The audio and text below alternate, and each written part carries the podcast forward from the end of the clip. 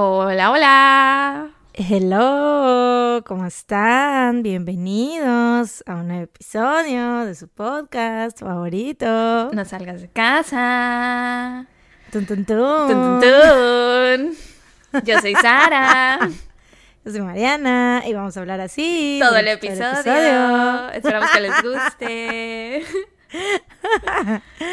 Not, mentira. ¿Cómo creen? No, no seríamos capaces de torturarlos de esa manera. La- los, las torturas solo van para nuestros Patreons VIP. Que nos tienen como que en el escuchar último mini. que hicimos un mini musical donde nos la pasamos cantando y pues sufrieron mucho nuestros Patreons VIP, yo supongo. Lo Bueno, no, nadie se quejó. Hasta ahora todos han dicho que, que estuvo padre, que se divirtieron. Nadie nos ha dicho así que cantamos bonito ni nada, pero bueno, ese era un comentario que Lo no creo que no esperábamos parece- recibir. O sea, yo sí lo esperaba. eso me parece la verdad. It is, I, find it, I find it outrageous que no me hayan dicho lo linda que es mi voz. Delusion, convince yourself. Bueno, tu voz puede ser muy linda, pero puedes cantar feo. Al cantar. Ah, ok, ok, específicamente al cantar. I'm sorry to Me disappoint duele, you. me, me duele, la verdad. It hurts. ¿Dónde te duele? Dime. Eh, ¿Dónde te lastimaron los Patreons? Dime. Aquí, aquí. Señala su corazón.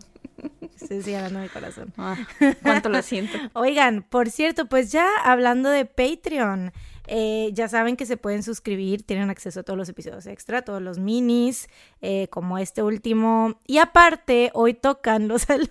Ah, hoy tocan. Patreon.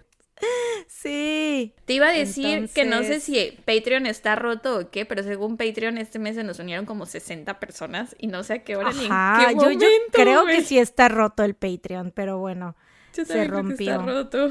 Oigan, ¿saben qué? Ya llegamos a los 200 Patreons. Es lo más chido.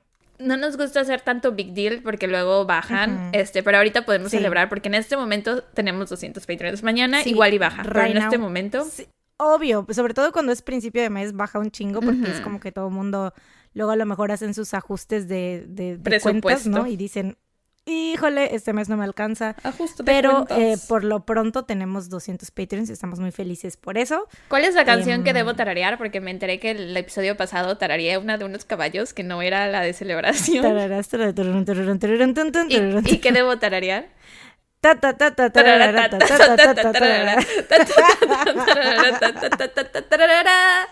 Pam, pam, pam.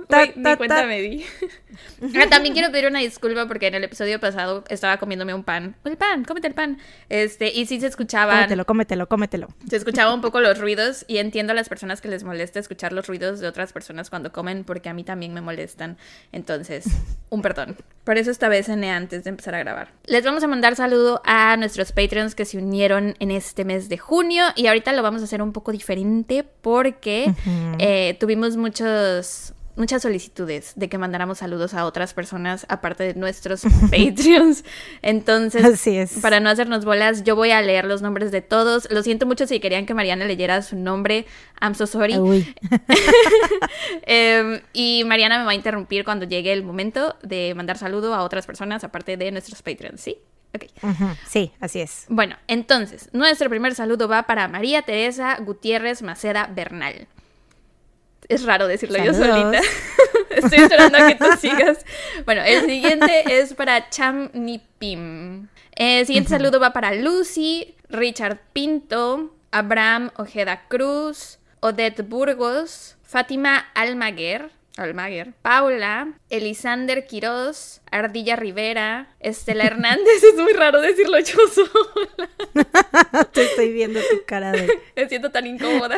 Siento que estoy hablando sola. Estela Hernández. Montserrat Granados, esa es mi prima. Saludos, Monte. Gracias por ser Patreon. Uh, saludos. Gracias. Miriam Castillo. Vianey MPS. Espérate, alto ahí. Ok. Vianey MPS dice que ella, a ella, la enfermera que la atiende en su hemodiálisis, le recomendó el podcast que se llama Brenda, son de León, Guanajuato, y dice que le agradece ser tan amable con ella y, por supuesto, haberle recomendado el bello podcast. Muchas gracias. Saludos a las Saludos dos. a las dos. Ok, seguimos con Keila Ochoa. Alto ahí. Ok. Detente, stop it. Keila Ochoa es, eh, me, pidió que mandara, bueno, nos pidió que mandáramos saludos también a Tere Ramírez y Perla Miramontes, que fueron, o sea, son Patreons VIP, se unieron las tres, entonces están pagando dos dólares cada quien, que es algo que la verdad nosotros recomendamos altamente que hagan, ya saben, o sea, pagarlo entre varios, porque igual y, este, a lo mejor ahorita están pagando el, el, el, nivel 3, pero dicen, güey, ¿qué tal que me uno a alguien más y porque quiero el chisme, ¿no? Exacto. Entonces eso es una muy buena opción porque así ellas pues son tres, pagan dos dólares cada quien y así win-win. Ajá, es como dividir el Netflix, el Prime, el Spotify, lo que sea. Excelente, excelente plan, Keila. Keila, Tere y Perla. Keila, Tere y Perla. Excelente plan. Un saludo también para Andrea Velandia, Bere Sierra, Shanik García Ramos, Aurora Juárez, Ana Vega, Denise Holguín Figueroa. Ella me suena, ¿por qué me suena? Porque nos escribe mucho en Instagram, creo. Ah, con razón me suena. Ya sabes, los tenemos checados a todos. Identificados. Somos como el gran hermano. También un saludo para Ros Villegas, para Mar Barrera, Gloria Ramírez Olorio, Diana Cortés, Lisette Pasten, Brian Moisés Reyes Funes o Funes, Fines, Fines, I'm dripping in fitness. It don't make no It don't make no sense. Saludos también para Vanessa Vara López, Mari Trejo. Eh, Stop. No sé si sea esta Vanessa, Vanessa López, pero dice eh, Vanessa López y su mamá Erlinda López, que siempre escuchan los episodios juntas. ¡Saludos! Qué bonita forma de pasar tiempo con tu madre o con tu hija, dependiendo de cuál de las dos seas. Eh, ok, saludos también para Mari Trejo, para Fernanda ¡Alto ahí! Ok. Esto es más divertido. Sí. Ya sé, me estoy divirtiendo mucho diciendo ¡Alto! ¡Stop! ¡Hey! ¡Hey, stop it! Eh, Mari Trejo dice, nos pide saludos también para su hermana Ana Patricia Trejo. Dice que Mari, de hecho, o sea, ella está, lo, puso su nombre, pero ella le regaló la suscripción a ah. su hermana Patti para que nos escuche todas las semanas, porque es muy fan de ah, nosotras. Eh, saludos a las dos, muchas gracias. Un saludo también para Fernanda Corona, Javier Hidalgo, Jimena Costilla, Fer ¡Alto!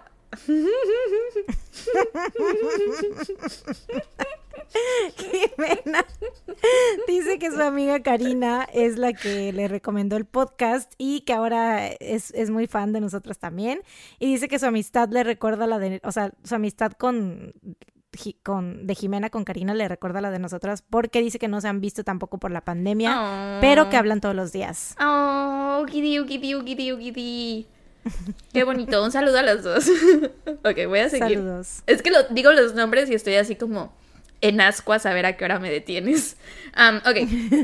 Un saludo también para Fer Corlat, Alejandro Cruz, Gabriela Vázquez, Leticia Reyes, Cielo... ¡Alto! ¿Ah? ¿Ah? Leticia y su mamá Marta Reyes dicen que siempre nos escuchan juntas y que su mamá siempre pregunta por nosotras. Gran, o sea, que qué bonito, o sea, qué bonita relación esto de eh, madre-hija. E Tiempo de calidad madre-hija e escuchando a las tuntuntun. Qué bonito. Siento que ahora voy a cuidar un poco más lo que digo ahora que sé que hay mamás que nos escuchan. ¡Ay, Al rato, tres doritos después. A la verga, güey, ¿qué pedo con eso? Bueno, aunque lo, voy a intentar. O sea, somos jarochas, no podemos ocultar tanta grosería que quiere emerger de Nos corre por la sangre. Un saludo también para Cielo Callejas, para Pamela PGBT, para Aileen Cano. ¡Alto!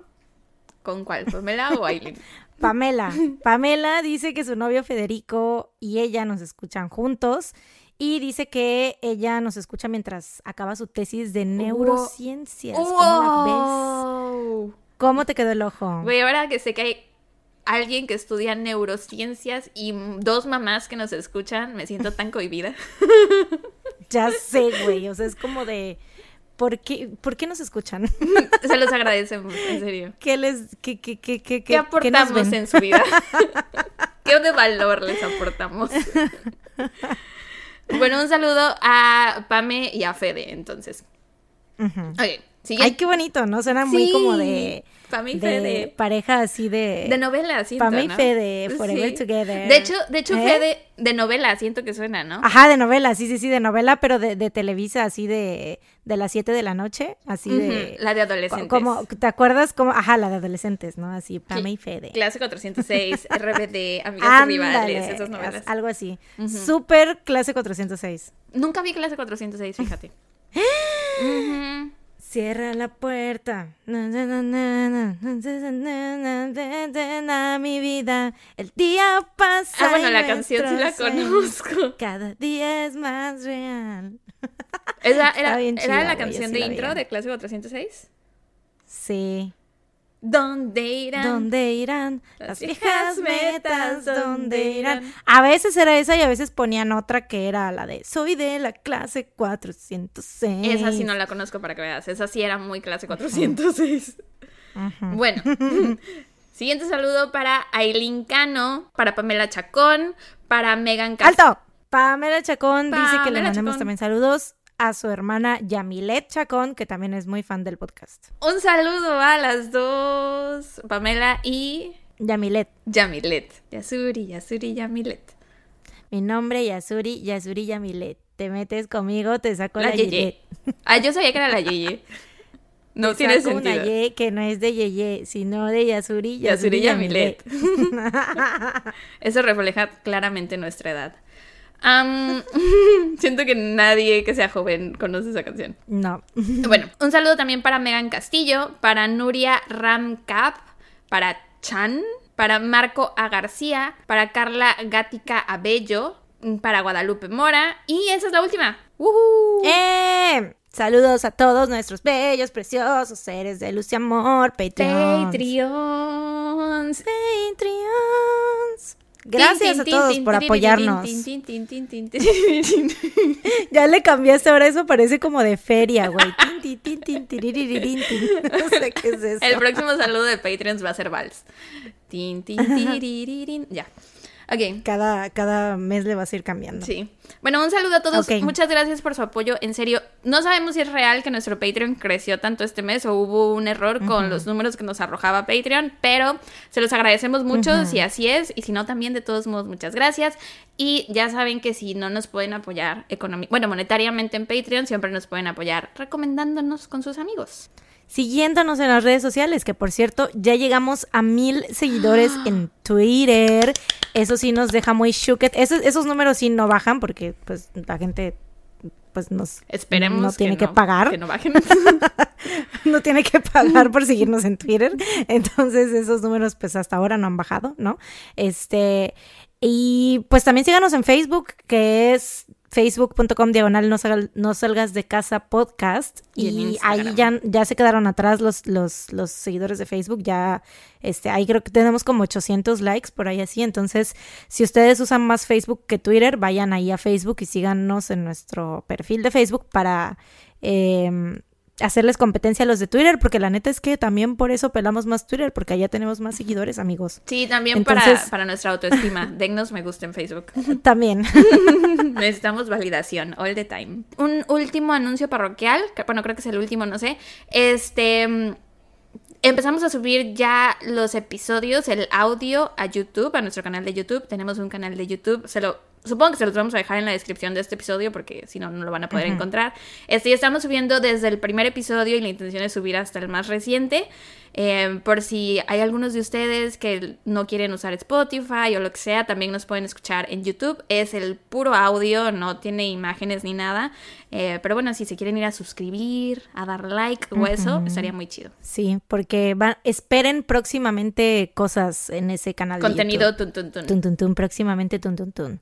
Eh, oigan, y yo quiero dar un, un disclaimer, bueno, no disclaimer, sino que es como un, un dato agregado aquí sobre el último episodio. Este, en Twitter, una persona nos puso, arroba dil, diltiasem, nos dijo sobre el caso de que yo conté la semana pasada de, De Lacey. Peterson, de, sobre la situación con el torso, de cómo se había encontrado y todo eso. Eh, esta persona dijo que dio clases de medicina forense y dice que en el último proceso de descomposición del cuerpo se suelen separar la cabeza y los miembros de, o los torso. demás miembros del torso. Ajá, entonces, pues sí era viable, aunque yo no lo podía creer. Pero al parecer, pues sí es viable, entonces Siempre aprendemos algo nuevo. Arroba diltiasem. Sí. Gracias por, por el dato y ya saben, o sea que bueno, y me hace como que muy feliz porque dijimos, güey, si hay alguien forense, díganos. Sí. Y tras y dijimos, no creemos que haya. Y si había, wow. Y si había, wow, wow, wow. ¿Tenemos algo más que decir? ¿Algo más que hablar? ¿Algo Creo más que platicar? que no. Ya lo demás que tengo que decir me lo voy a guardar para el final, para mis datos felices, para que no quede tan larga la intro. Sí, porque ya luego vemos que se quedan. Que de todos modos le pueden mucho. adelantar, ¿no? Sí, oigan, no les cuesta nada. De por sí el podcast aquí es gratis. Déjennos parlotear como merolicos. Se lo pueden saltar. Exacto, sí, te estamos hablando a ti. No, no es cierto.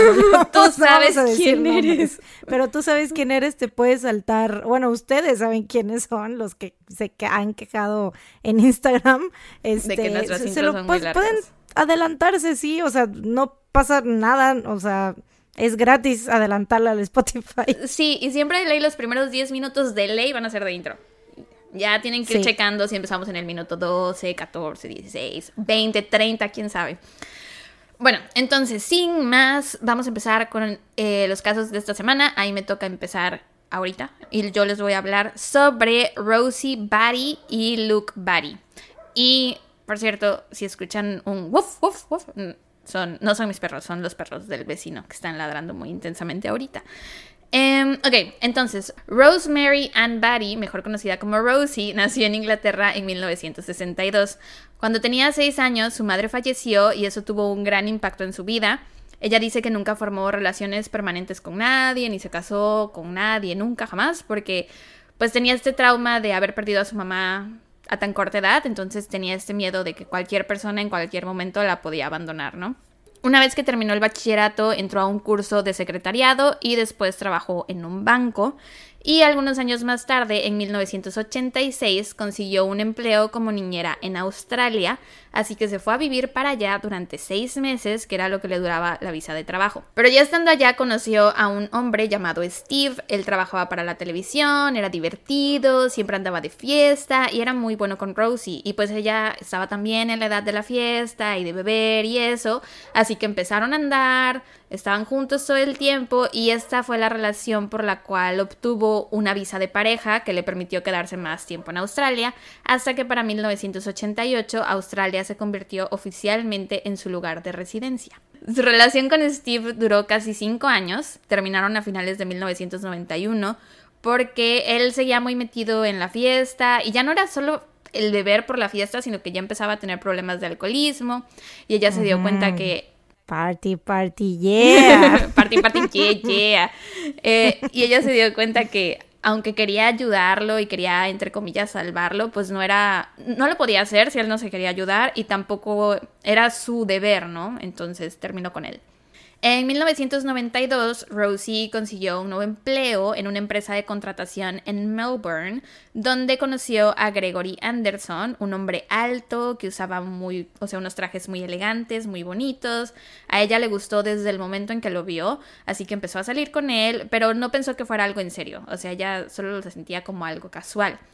Eso fue al principio. Sin embargo, para su fiesta de cumpleaños número 30, que fue ese mismo año, ella ya presentaba a Greg como su novio. O sea, porque fue su fiesta de cumpleaños, fueron sus amigos y eso. Y estuvo presentando a Greg con todos, como, ay, mira, este es mi novio. Y aunque ella estaba súper enamorada de él y creía que él era el hombre más guau del mundo, a sus amigos no les agradaba del todo.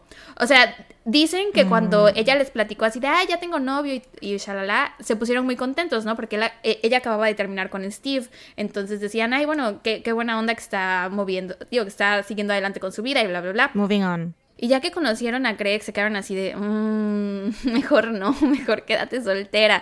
Porque Mm, sí, Mana. better Más not. vale chola que mal acompañada. Así es. Em, le dijeron que Greg les daba una vibra medio rara y que no les gustaba para ella. em, porque aparte, ahí en su misma fiesta de cumpleaños, güey, Greg se puso a coquetearle a las amigas de ella. En la fiesta de Rosie. A sus amigas. Qué asco. Y aparte era el- la primera vez que las conocía, güey. Entonces se las intentó ligar. Las amigas se lo contaron a Rosie, obviamente. Pero ella en ese momento estaba en un lugar raro en su vida, supongo que estaba muy de un clavo saca otro clavo, de nuevo recién acaba de terminar una relación de cinco años y tal vez sentía que necesitaba en ese momento a Greg para no regresar con Steve. No lo sé, esa es la teoría que yo tengo. Pero sí confrontó a Greg sobre esto que le contaron sus amigas. Él nada más le dio el avión y le dijo así, no, no, no sé de qué me estás hablando. Y entonces ella adoptó, así le dijo, no sé de qué me estás hablando. sí. Así tal cual. Justo así, o sea, sí está es en una el cita, registro. Cita textual. Existe, sí, sí, sí. ¿No te dije que Greg era un ratoncito? Eres Stuart Little. Te dije que usaba trajes muy bonitos. Stuart Little. Aparte, así es, o sea, como, o sea, así eran los ratones. Los ratones, o sea, pero si eres, si eres chiquito, supuestamente tu voz se escucha así, ¿no? Yo veo que en las películas, cuando son de que encogen a alguien, hablan como así. Mm. Por eso digo mm, que era Stuart Little. Pero bueno. Pero ratón. o bueno, no sé, era alguien muy pequeño. el caso es que. Se llamaba Stuart. No, se llamaba Greg. Ah, Greg, güey, ahora ya le voy a decir Stuart por tu culpa. y usaba trajes como Stuart Little, por eso también lo dije. Ah, ya, ya, ya. Ok, bueno, Stuart, ajá. Eh, bueno, el caso es que le dijo así de, no sé de qué me estás hablando. Y ella adoptó entonces la mentalidad de, ok, es mi culpa. Si le coquetea a otras mm. mujeres, es porque yo no soy lo suficientemente bonita, no soy lo suficientemente no, inteligente. Hermana, quiérete, ve a terapia. no soy lo suficientemente inteligente o divertida o lo que sea, ¿no? Entonces tengo que ser la más bonita o la más chistosa, la más lo que sea, para que él no le coquetee a nadie más. Y esto claramente es un súper foco rojo. Pero de nuevo, en ese momento en el que se encontraba, ella no se daba cuenta de eso. Porque aparte estamos hablando de que esto fue en los 90. Ahorita es muy como ya sabemos, sabemos la teoría más que en aquel entonces. Y aún así sabiendo la teoría, a veces es difícil ponerla en práctica, ¿no? Sabemos que si nos hacen sentir así, es de bye, next. Pero en aquel entonces siento que era distinto, no sé. Sí, o sea, en aquel entonces no existían todos esos términos como gaslighting y todo eso, ¿no? Que ya ahora ya más o menos sabemos qué pedo, ya tenemos el internet para respaldarnos y también para ver otras historias de otras personas y saber que pues no, o sea, lo que nosotros estamos viviendo, diciendo, o sea, porque a veces sientes que eres la única. mal, ajá, y sientes que estás mal, ¿no? Dices, esto es, esto es algo que obviamente la gente no, no le pasa, ¿no? O sea, eso es nada más yo y es pedo mío. Y ahora ya sabemos que pues no es así, ¿no? O sea, que realmente hay muchas, muchas personas que pasan por, por eso mismo y que es algo que pues no está bien, ¿no? Em, entonces, bueno, ella no se daba cuenta de esto. Al poco tiempo se fueron a vivir juntos y eran muy felices. Pero esta fase de la luna de miel, por así decirle, les duró súper poquito. Porque Greg empezó a tener problemas para mantener empleos. No le duraban casi nada. Entonces era Rosie la que tenía que pagar todo en la casa. Y no solo eso, su comportamiento con Rosie también cambió. O sea, se cuenta que cuando tenía trabajo era como que todo bien pero si lo despedían o si se quedaba desempleado por cualquier razón, se ponía muy emocional, entre comillas. Mm. Como que el hecho de no tener, o sea, y se entiende, ¿no? No tener una, estructura en tu día a día, sentir que no tienes propósito, no estar haciendo dinero, claro que te afecta. Pero no debes por qué desquitarte con nadie más, ¿no? Y él sí se desquitaba con Rose y se ponía muy violento con ella, la abusaba física, mental y emocionalmente. E incluso Rosie terminó llamando mm. varias veces a la policía para que se lo quitaran de encima. Pero siempre terminaban regresando. Y ella lo que pensaba era, bueno, solo necesito que tenga un trabajo, ¿no? Mientras tenga trabajo, todo va a estar bien, porque es cuando somos felices. La cosa es que este güey no le duraban nada los trabajos, a cada rato lo despedían. Para 1994, cuando ya llevaban casi dos años juntos, ella empezó a prepararse para dejarlo porque quería y necesitaba salir de esa relación. Y ella incluso en ese momento creo que no la veía como una relación violenta, no sentía que estaba pasando por violencia doméstica, más bien sentía que era una dinámica poco sana. Esas son las palabras que ella usó. Así que primero renunció a su empleo en la agencia de contratación donde lo había conocido, después terminó con él y en 1995 se consiguió otro empleo en una agencia que estaba en Sydney, se mudó para allá y ahí vivió hasta el 2001, que fue el año en que la despidieron. En 2001 se regresó a vivir a Melbourne. Habían pasado casi ocho años desde que había terminado con Greg, desde que lo había visto por última vez. Pero cuando regresó a Melbourne le entró el bichito de, ay, ¿cómo estará? Ha pasado tanto tiempo desde que no lo veo. ¿Se habrá quedado calvo? ¿Habrá subido de peso? ¿Le estará yendo bien? ¿Estará gordo, flaco? ¿Cómo estará? Entonces decidió verlo de nuevo. Y comenzaron una relación. De nuevo. Todo por la maldita curiosidad de saber si estaba calvo, güey. o sea, literal eso dijo que quería ella saber dice, si estaba calvo. Sí, Ah, ella dice que, la- o sea, porque habían pasado muchos Ah. años, ¿no? La última vez que lo vio tenía 30 y para ahorita ya tenía casi 40, entonces siento que son 10 años en los que sí puedes cambiar muchísimo. Eh, y ella Mm. sí, dice claro, que- pero qué cagado eso de que necesito saber si se quedó calvo o no. Tengo que saberlo. Bueno, supongo que es como ahorita, por ejemplo, cuando quieres saber cómo de verdad si tu ex Pues está calvo, lo buscas en Facebook. Ella no tenía esa facilidad. Mm, Sí. claro. Porque no me digas que a ti no te ha picado el gusanito de Mm. habrá bajado de peso, habrá subido de peso, habrá cómo será su cabello ahora. Siento que a todos nos pasa. Su nueva novia se parecerá a mí. Em, Al principio ella pensó que él había cambiado. Porque para empezar él estaba así de, Rosie, te he extrañado tanto, no he parado de pensar en ti en todos estos años, bla, bla, Bla. bla. Eh, también le platicó de algo... Oye, ¿y si se quedó calvo o no? No, Mm. no, no, no. Tal vez si se hubiera quedado calvo no hubiera regresado con él, ¿no? Era importante saber si se había quedado calvo, ¿ves? Tú también querías saberlo. Pues ya que me hicieron el Inception, pues ya quiero saber. Pero, ¿crees que si se hubiera quedado calvo no hubiera regresado con él? Yo siento que nada más era un pretexto para ir a verlo. Ah, sí, obviamente era un pretexto para verlo. Porque aparte acababa de regresar a, a Australia y, digo, a Melbourne y no tenía tantos, o sea, ya no tenía tantos amigos, ¿no? Porque pasó tantos años sin vivir ahí. Entonces, yo creo que también eso fue lo que la orilló a estar con Greg de nuevo. Siento que a veces así pasa en las relaciones de violencia. Y bueno, y aparte, aunque se hubiera quedado calvo esto que te digo, que le empezó a decir que le extrañaba, que no había parado de pensar en ella, pues eso la hizo sentir así como de, wow, claro, me ama, su mundo gira alrededor de mí, bla, bla, bla. También le platicó de algunos nuevos intereses que tenía, intereses religiosos, específicamente le interesaban las religiones orientales. Incluso le contó que había estado unos meses en un monasterio en Gales del Sur y que también vivió en una comunidad Krishna, algo así. No sé bien cómo se pronuncie, pero el Hare Krishna es un movimiento... Hare Krishna, ¿no? No estoy segura, no es que no sé si se diga así, pero ah, se escribe Hare. Yo siempre lo he escuchado Hare, Hare Krishna. Bueno, el No Hare sé, Krishna. Hare Krishna, es un movimiento derivado de las escrituras hindú y creen en la reencarnación y son muy espirituales, no comen ajo ni cebolla, no entendí bien por qué. O sea, fue una- nada más lo googleé súper rápido, no les puedo dar detalles. ¿Qué- Solo sé que no ¿Cómo comen ajo ni la cebolla. comida, güey? Ay, qué feo. Pues con otras especias, a lo mejor pimi- este, pimienta o algunas plantas o... ¿Cómo Ay, se llama? pero Jengibre. Qué fea, ser- qué fea sería la vida sin ajo. Ya sé. I know. Yo no podría, güey. Entonces, cuando le platica todo esto a Rosie, ella se quedó así de, wow, pues se ha cambiado, ahora tiene todo este compás moral, claramente está buscando, Claro. está, Ya tiene los chakras alineados. Ya, ¿no? O sea. ya es una persona espiritual o cómo cambió, seguramente si regresamos las cosas van a ser totalmente distintas, pero...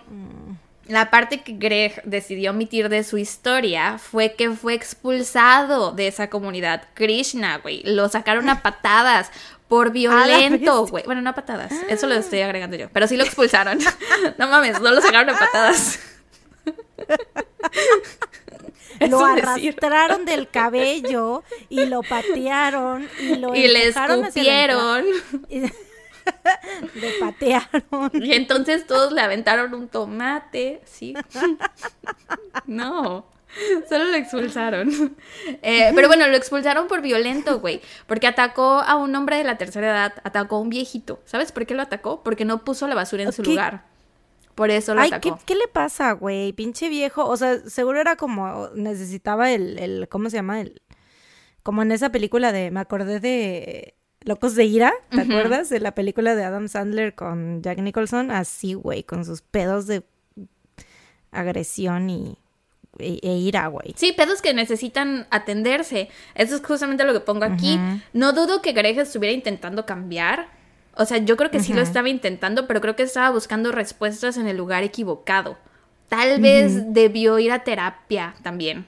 Aparte de ir al monasterio y de buscar su despertar espiritual, probablemente la terapia le pudo haber ayudado para pues darse, entender qué onda con sus pedos de ira y violencia y bla, bla, porque no es normal atacar a un viejito solo por no poner la basura en su lugar, güey, pobre viejito. Sí, güey. Pero bueno, Rosie no sabe nada de esta historia, regresa con él, se mudan juntos de nuevo, ella pensaba que todo iba a ser miel sobre hojuelas, pero al poco tiempo se da cuenta que Greg sigue siendo tan violento y abusivo como antes. Eh, para este punto ella ya tenía como 40 años, te digo, era el 2002, y de nuevo se está preparando para dejarlo, para salir de la relación, cuando se da cuenta que está embarazada.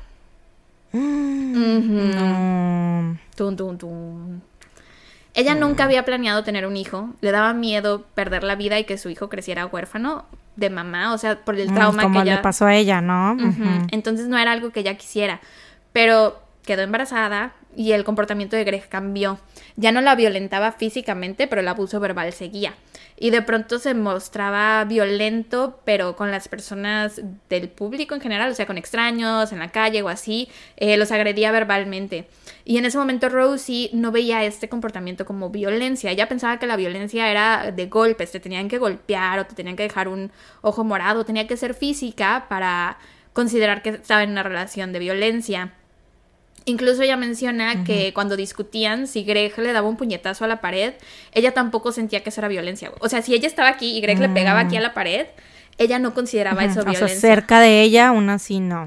Ella consideraba que eso no era violencia. Y supongo que también tiene que ver un chingo con cómo lo cómo romantizaban todo eso en las películas. Siento que ahorita no se hace tanto, pero o sea, todavía ya saben, ya les he dicho que yo leo fanfictions y en muchos fanfictions es la el chiste, ¿no? Que tu novio el violento, pero no te pone un dedo encima a ti, pero es súper violento con todos. No, güey, eso es ser una persona violenta.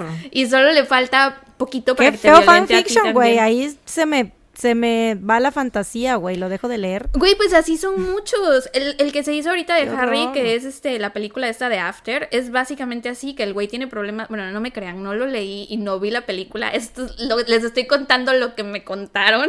no me crean, a lo mejor no se trata de eso.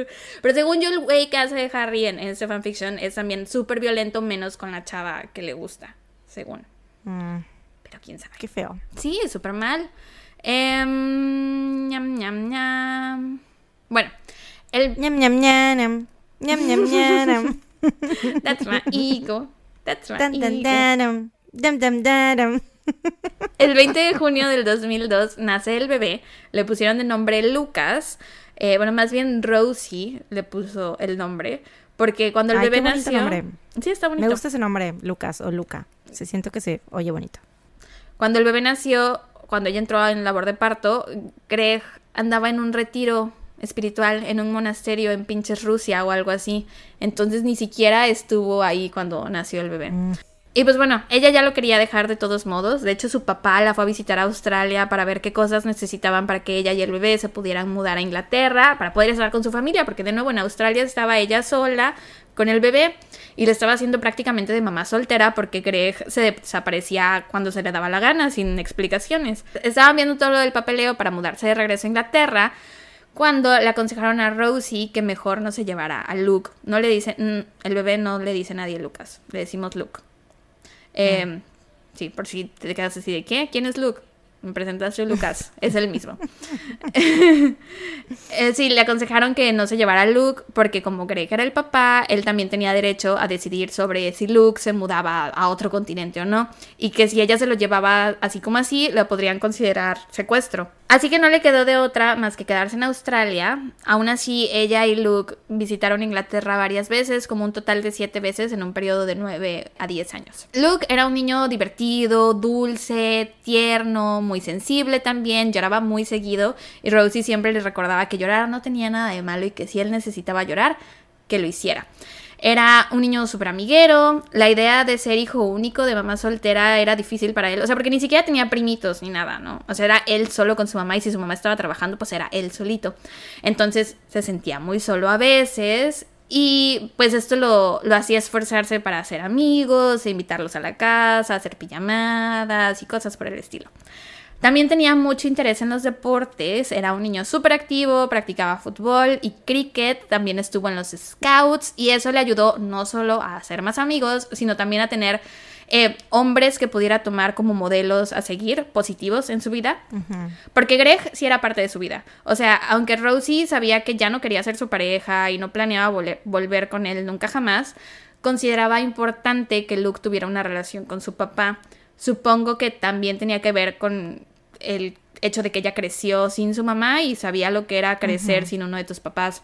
Y pues Greg era un gran papá, de verdad le echaba muchas ganas a su relación con Luke, jugaba con él, le ayudaba en su tarea de matemáticas, se lo llevaba a museos y a parques, le enseñó a navegar, le daba regalos cada vez que podía, porque de nuevo no siempre tenía trabajo, por lo tanto no siempre tenía dinero, pero cada vez que podía le compraba cosas y se lo llevaba a pasear y a Luke le encantaba pasar tiempo con él. Y es entre 2006 y 2013 que el contacto entre Greg y Luke se ve limitado por los tribunales de familia, que ahora le ponían ciertas restricciones o condiciones a sus visitas, por lo que Greg no lo podía visitar tan seguido, o bueno, no tan seguido como él quería. Y esto lo hacía enfurecer y perder el control. Amenazó a Rosie, le dijo que le iba a cortar los pies y también amenazó, amenazó también al entrenador de fútbol de Luke. O sea que el pobre hombre no tenía nada que ver en el, asunto, güey. Solo era el entrenador, güey. Pero es que supongo porque le tenía, pues, muy seguramente le tenía celos de que a lo mejor él podía pasar era como que esa figura, ajá, y pues también era una clase de figura como paterna, entre comillas, ¿no? pues lo amenazó diciéndole que tenía un cuchillo con su nombre escrito en él. Mm. Sí. Y el ay, pues regálamelo. es mío, güey, se me perdió. ¿Cómo es que ¿Dónde lo encontraste? padre. Te tomaste la molestia de grabar un cuchillo, mi nombre en un cuchillo, qué padre, regálamelo. A finales del 2010, Greg se rompió la muñeca no sé cómo, pero el punto es que terminó en el hospital. Pegándole a la pared, güey, ¿cómo más? Pues es que no sé si fue pegándole a la pared o haciendo más cuchillos, tallando nombres en cuchillos. Debe ser un, una ardua labor para las muñecas. Claro, para la muñeca, sí, por supuesto. Imagínate, tenía que hacer un cuchillo por cada persona que quería amenazar, entonces. para poder decirles, tengo, un cuchillo, con, tu nombre escrito en él todos los instructores de los scouts, todos los maestros, su abuelo, todos. todos los de todos los del el, que no le dejaban los del tribunal de la familia, güey. Tengo un cuchillo con tu ¿Cuánto dinero habrá gastado Greg en cuchillos? Y eso que no tenía trabajo, güey. ¿Cómo le hacía? Güey, lo que le costó, o sea, se rompió la muñeca, güey.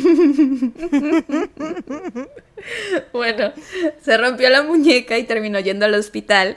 Y su comportamiento, su comportamiento en el hospital fue tan violento y tan errático que el personal médico decidió hacerle una evaluación psiquiátrica en ese momento. O sea que imagínate cómo debió haberse puesto para que dijeran, esperen, algo puede estar pasando aquí. Eh, y no entendí muy bien porque no está muy clara la información. Según yo, no lo diagnosticaron como tal, solo le dijeron que posiblemente podía tener eh, hipermanía bipolar clínica bipolar, y, ajá, y le recetaron diazepam, que es el medicamento que se usa para tratar estados de ansiedad y bla, bla, bla. Pero de nuevo, no sé si se lo diagnosticaron como tal o solo fue como de, eh, tal vez tengas. Unos meses después de esto, Greg le manda un mail a Luke sabiendo que quien lo iba a leer iba a ser Rosie y el mail decía algo como Luke, me decepcionas. Te has vuelto demasiado femenino. Tu espíritu tiene un mm. aura oscura sobre tu cabeza y un demonio controla la vida de tu madre. Y es como de, güey, es un niño, es un niño, ¿por qué le estás diciendo estas cosas? O sea, evidentemente lo hacía para lastimar a Rosie porque sabía que ella ya lo iba a leer, pero se lo mandó a él, o sea, ¿qué tal que él también lo leyó? No le importaba si para lastimar a Rosie tenía que llevarse a Luke entre las patas, claramente no le importaba. Luke Obviamente tuvo que tomar terapia porque pues no solo era el comportamiento de su papá, sino que aparte a cada rato se estaba peleando con su mamá y eso le generaba a él mucha angustia y mucho estrés, entonces tomaba una especie de terapia de arte por las tardes. Y claro que mientras todo esto está pasando, la familia de Rosie en Inglaterra le sigue insistiendo que se mude con ellos, que se regrese a Inglaterra, que se lleve a Luke, pero ella quería hacerlo todo bien, quería hacerlo todo por la ley, Por eso estaba yendo al tribunal de la familia y estaba incluyendo a Greg en la vida del niño para que así tal vez le darían permiso. O sea, ya pensaba que tal vez así le iban a autorizar podérselo llevar. Em, aunque de hecho Luke no se quería ir. Él estaba súper feliz y contento en Australia. Ahí tenía a sus amigos, ahí tenía su escuela, sus compañeros de los scouts. Y de nuevo, aunque su relación, la relación de su papá y su mamá no era la mejor, él amaba a su papá y le encantaba estar con él. Después Rosie empezó a tener problemas de dinero. Entonces empezó a rentar una habitación en su casa. Se la rentó a un hombre que creo que era un abogado, no sé. Pero pues solo era para los gastos. No tenían ningún tipo de relación ni sentimental, ni sexual, ni nada. Cuando Greg se enteró que había un hombre viviendo con ella, se enojó demasiado y su comportamiento hacia ella se volvió aún más violento, al grado que un día en 2013 literal la persiguió por la casa con un arma hasta que la tumbó al piso, mm. la jaloneó, la golpeó y la amenazó con, o sea, la amenazó con matarla. Le estaba diciendo, "Te voy a matar, te voy a matar frente a tu hijo, te voy a matar." Y todo esto mientras Luke estaba en la casa, güey. O sea, le tocó verlo todo. A la madre. Rosie llamó a la policía, quienes llegaron, sí, horrible. Rosie llamó a la policía, quienes llegaron y arrestaron a Greg, pero él les dijo que solo respondía ante Jesús y que quería saber quiénes se creían ellos para detenerlo. Claramente no mm. estaba bien de su salud mental. Entonces, la policía le preguntó a Rosie así de, oye, ¿qué pasa con este hombre? ¿Está borracho? ¿Está drogado? ¿Qué, qué onda? Y ella les dijo que necesitaba, necesitaba un chequeo de salud mental. Así que se lo llevaron al hospital, pero nada más le hicieron unas preguntas y ya, después lo dejaron ir casi enseguida. Y creo que es importante mencionar que para este punto, Greg no tenía casa, vivía en su coche, tampoco tenía empleo, tampoco tenía dinero, tampoco tenía buenas relaciones con nadie, ni siquiera con su propia familia. No tomaba, pero se la pasaba fumando marihuana todo el tiempo. Y o sea, era como una serie de focos rojos que a lo mejor cada uno de forma individual no serían alarmantes, pero ya que los juntas todos y aparte le sumas el posible diagnóstico que le habían hecho anteriormente, es como de, ¿qué pedo? ¿Por qué lo dejaron ir así nada más? Sobre todo cuando ha demostrado que puede ser violento y peligroso. O sea, literal, lo sacaron de casa de Rosie después de que le estuvo gritando, te voy a matar, y la persiguió con un arma, güey. Pero bueno, se lo llevan al hospital. Rosie se queda con Luke, que estaba asustadísimo y no paraba de decirle, mamá, no pude hacer nada, solo soy un pequeño niño. Lo cual se me hace súper triste, güey. Me rompe el pinche corazón. En otra ocasión, meses después, Greg fue a la casa a buscar a Rosie. Ella no lo quiso dejar pasar. Y Greg la amenazó y le dijo, te voy a hacer pagar, te voy a hacer sufrir. Esto le asustó tanto que se fue enseguida a la estación de policía a reportar lo sucedido y camino a la estación, Luke le empezó a contar cosas que habían pasado cuando él estaba a solas con su papá. Le dijo que en abril del 2013 Greg le había enseñado un cuchillo cuando estaban solos eh, dentro de su automóvil. Mm. Y le dijo, estoy harto de esta vida, todo podría terminar con esto. Y aquí fue cuando eh, Rosie tomó la decisión de ya no permitir que Greg tuviera contacto con el niño porque hasta este punto cualquier signo de violencia o de agresión habían sido dirigidos a ella, jamás hacia Luke. Pero esto del cuchillo sonaba como, a ella le sonaba que Greg estaba planeando matar a Luke y después suicidarse él, y ella pues no iba a permitir que eso pasara. Entonces se dirigió a la corte para reportar todo esto. El tribunal ordenó que Greg no podía tener más contacto con Luke y se otorgó una orden de intervención que nombraba a Rosie y a Luke como personas protegidas. La historia terminaría aquí si esto se hubiera efectuado correctamente. Em, en junio, no, en julio del 2013, Greg impugnó la decisión en una audiencia judicial y se le concedió acceso a Luke en público cuando estuviera practicando mm. deporte. Rosie accede a esto. Obviamente, si por ella fuera Greg, no volvería a ver a Luke jamás, pero sabía que tenían que llegar como una especie de acuerdo, ¿no? O sea, no podía simplemente decir, bye, jamás en la vida lo vas a volver a ver. Además, si el tribunal estaba tomando esta decisión, era porque no consideraban que Greg pudiera ser peligroso para Luke en una situación como esa, o sea, practicando deporte en público. Y también porque ella misma sabía que Greg nunca había sido violenta, violento con él, perdón. Solo había sido esa ocasión de la amenaza y hasta eso Luke... Pues no fue violento directamente con, con el niño, más bien fue como que, o sea, externó su loquera, ¿no? Y como de que me quiero matar, me quiero morir, me quiero suicidar o qué sé yo. Y pues estaba el niño ahí, que eso sí, o sea, está mal, ¿no? Pero no fue eh, violento con el niño, ¿no? O sea, no le hizo nada a él. Y Luke se empezó a echar para atrás, o sea, porque en el tribunal lo pusieron a contar lo que había pasado. Y pues él, lo contó y cuando se dio cuenta que estaba metiendo en problemas a su papá, se empezó a echar para atrás y dijo, bueno, mm. tal vez lo malinterpreté, tal vez no era lo que me quería decir, tal vez es porque estoy viendo muchas películas de terror últimamente, cosas así, ¿no? Mm. Entonces, pues no había mucho que se pudiera hacer y pues Rosie terminó aceptando. El trato era que Greg podía visitar a Luke mientras él estuviera practicando deportes en público. O sea, eso significa, según yo, a mi entender, que podía ir a verlo jugar durante sus partidos, que eran en fin de semana, y tal vez platicar con él en esos ratitos, en el medio tiempo o cuando terminara el partido. Pero Greg no asistía solo a los partidos, también iba a los entrenamientos y a las juntas que Luke y Rosie tenían con los agentes de scouting. Y aquí tengo que explicarles que Luke ya iba a entrar a la secundaria. Y ves que en otros países sí hay presupuesto para el deporte y que se toman muy en serio a sus deportistas y les empiezan a echar el ojo desde muy chiquitos y que el gobierno sí paga porque la gente, o sea, valora a los a la gente que hace deporte, como aquí. Exacto. Em, pues así es en Australia, ¿no? Entonces, desde chiquitos les van echando el ojo para jalarlos a universidades con equipos muy, muy grandes, muy importantes o a otros equipos, lo que sea. Y van personas de estas universidades o equipos a ver a los niños jugar para después jalarlos, como scoutearlos, así se dice, scouting. Em, es como en la película de The Blind Side. Reclutarlos. Reclutarlos, sí. Este, no, me acordaba de la palabra, gracias. Los reclutaban como en la película de The Blind Side de Sandra Bullock, ¿no? Entonces, el punto es que Greg llegaba también a esas juntas y Rosie se quedaba así de, ¿qué estás haciendo tú aquí? Eso no entra en lo que acordamos. Y fue de nuevo al tribunal a intentar aclarar esto para que se establecieran bien los límites con Greg.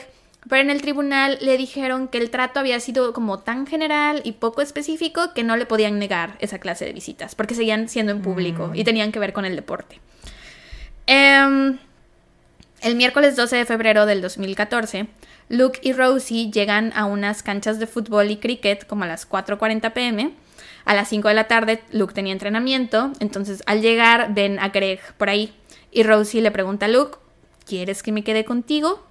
Y él le responde, no, tengo tiempo sin ver a mi papá. Entonces Rosie se va, de nuevo, no le encantaba la idea de dejar a Luke con Greg, pero estaban en medio de un entrenamiento, el entrenador estaba ahí, habían otros papás y habían otros chavitos. Entonces se va y regresa a las canchas un poco antes de las 6 de la tarde y ve a Greg jugando con Luke. Estaban practicando juntos, Greg le aventaba la pelotita y Luke le pegaba con su bate de cricket. Estaban los dos solos dentro de una especie como de jaula de bateo, pero para cricket. O sea, era un espacio chiquito que tenía una red a los lados y por arriba para que no se escaparan las pelotitas. Y estaban ellos dos solos ahí, lejos del campo principal en el que estaban los demás chavitos practicando. Luke ve llegar a Rosie, corre hacia ella y le pregunta, ¿me puedo quedar unos minutos más jugando con papá? Y ella le dice que sí, que no hay problema. Entonces, cerca de las seis y media, cuando ya todos en el campo se estaban alistando para irse, el hijo del entrenador, que era un niño de 8 años de edad, se da cuenta que dejó su mochila junto a la jaula de bateo donde estaban Greg y Luke corre hacia allá para agarrar su mochila y ve cómo Greg le pega en la cabeza a Luke con el bate. Después lo ve sacar un cuchillo que traía guardado y ve también cómo lo usa para apuñalar a Luke en el cuello varias veces. Ay, no. Sí. No. Sí. Está muy triste. Mm. Muchos niños vieron esto, pero estaban tan en shock que no podían decir lo que habían visto. El único que pudo decir lo que vio fue el hijo del entrenador. Mientras tanto, Rosie no lo había visto, no escuchó los gritos. Y es que, o sea, ¿cómo lo hacía en público, güey? O sea, sabiendo que habían niños por allí y todo eso y le valió. Sí. Ay, no puedo con este señor, qué horrible. Ay. Así es. Te digo, eh, Rosie no vio el momento en el que pasó, pero escuchó los gritos y volteó y vio que Luke estaba tirado en el piso y se dio cuenta que Greg estaba arrodillado a su lado. Alcanzó a ver un poco de sangre, pero pensó que todo había, o sea, que había pasado un accidente. No le pasó por la cabeza que Greg hubiera atacado a su propio hijo ahí en público. Entonces corrió a hacer la llamada al 911 Mientras tanto, el entrenador, que era el que sí sabía que había sido un ataque, eh, porque su hijo se lo había dicho, se, dirigió a la jaula de bateo para ver cómo estaba Luke, pero Greg no lo dejó acercarse y se fue sobre él mm. con el cuchillo para atacarlo también. Mm. Afortunadamente no logró hacerle daño y después de un rato simplemente le dijo, Luke está bien, ya está en el cielo. Mm. A la madre. Ahora, como al principio la que llamó al 911 fue Rosie, que pensó que todo había sido un accidente, pues ella llamó a los servicios de emergencia, ya pidió paramédicos, no llamó a la policía. Entonces cuando llegan los paramédicos a atender a Luke, de nuevo Greg no los dejó acercarse y les dijo también, ya es muy tarde, ya está muerto, ya está en el cielo, mejor háblenle a la policía. A las 6.50 pm llegaron dos oficiales eh, que se encontraron con Greg que ya había salido de la jaula de bateo y seguía sosteniendo el cuchillo en sus manos, y estaba totalmente cubierto en sangre. Los policías, al verlo armado con el cuchillo, pues sacan sus pistolas y le pidieron que soltara el cuchillo. Greg no les hizo caso, intentaron negociar con él, le echaron gas pimienta para ver si así lograban someterlo, pero Greg no tenía intenciones de rendirse, hasta que de pronto se aventó contra uno de los policías y pues el otro terminó por dispararle. Y para cuando los paramédicos pudieron acceder a Luke, ya era muy tarde, ya había fallecido. Por otro lado, Greg seguía con vida, así que fue trasladado al hospital, donde murió más tarde por el disparo y también por puñaladas que él mismo se había hecho con el cuchillo. O sea, él se estuvo apuñalando también. Mm. Y esa es la historia del asesinato de Luke Patty a manos de su padre. Después de que todo esto pasó, Rosie se enteró de cosas que nadie le comunicó jamás, como que en febrero del 2014 hubo cuatro órdenes de arresto contra Greg. También se presentaron 11 cargos criminales en su contra y siete de esos eran por violencia familiar. Y nadie se lo dijo a ella. Y aparte, tenía... güey, ¿cómo la corte no, o sea, no, no vieron eso cuando, al momento de la restricción en las visitas, güey? What the fuck? O sea, ¿no checaron su historial criminal o qué pedo? Pues o no lo checaron o no lo tomaron en cuenta. Pero espérate, aparte de esto de la violencia familiar, tenía cargos por posesión de pornografía infantil. Mm, ay, no, qué ¿Cómo le permites que esté con su hijo si tiene cargos por posesión de pornografía infantil, güey? Ah. El pedo aquí es que... ¿Qué? Qué horrible, estoy muy perturbada. Sí, está horrible. El pedo aquí es que debido a las leyes de privacidad, Rosie no fue informada de inmediato de estos eventos. Ella se enteró hasta después de la tragedia, que a lo mejor si ella lo hubiera sabido desde el principio, si hubiera tenido toda esta información, pues tal vez sí se hubiera ido con Luke a Inglaterra, güey, o tal vez hubiera tomado otras medidas para cuidar de su hijo, o tal vez no hubiera hecho nada, pero creo que era el deber del Estado proporcionarle toda la información sobre este vato, güey. Claro, claro. A la mañana siguiente del asesinato de Luke, Rosie habló con los medios de comunicación, dio un comunicado sobre la violencia doméstica, se convirtió en defensora de víctimas y sobrevivientes y trató de abordar las fallas sistémicas percibidas en las respuestas a la violencia doméstica en Australia. En 2014 estableció la fundación Look Body para ayudar a mujeres y niños afectados por la violencia doméstica y en 2015 escribió un libro sobre todo esto llamado A Mother's Story. Y eso fue todo. Mm. Mis fuentes fueron Wikipedia, el episodio 377 del podcast The Generation Y Podcast, el episodio The Man Who Murdered Luke Batty del podcast True Crime Conversations, esa es una entrevista con Rosie, y el episodio My Son Luke with Rose Batty del podcast Real Crime Profile. Ahí también sale Rosie hablando. Güey, pero está de la verga. Me recuerda mucho a lo que pasó con Dear Zachary, con el caso que conté de los abuelitos que también por pedos, por fallas del gobierno, por negligencia del gobierno, pues el bebé perdió la vida, ¿no? O sea, porque nunca checaron bien las, o sea, porque esa mujer también tenía problemas de salud mental muy graves, al igual que Greg, o sea, se ve que Greg necesitaba ayuda, güey, y no se la proporcionaron. Eso es algo que Rosie dice mucho, o sea, ella como que habla de él súper normal, o sea, lo menciona y hasta puedes decir que habla de él con cariño, em, y, y menciona que ella sabe que necesitaba ayuda mental. Digo, ayuda, ajá, ayuda mental. Sí, está bien dicho. Ayuda para su salud mental. Ayuda para su salud mental. Este, pero que eso no es una excusa para cometer actos de violencia, que eso ya es decisión de cada quien, porque hay muchas personas que padecemos de problemas de salud mental y no todos hacemos esto, ¿no? Y estoy segura que hay muchísimas personas con el, el mismo posible diagnóstico que él tuvo que jamás harían algo así. Entonces, pues eso es todo por este caso. Mm. Ya sé, está súper triste. Estoy, sí, güey. My heart broken. I'm so sorry. ¿Dónde te duele? Dime. Señálame en dónde te duele. Señálame en la muñeca en donde te lastimé.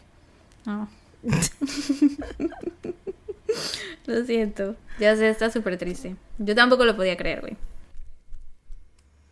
O sea, es que en un lugar público, güey. What the fuck is going on? Pero bueno, qué horror, güey.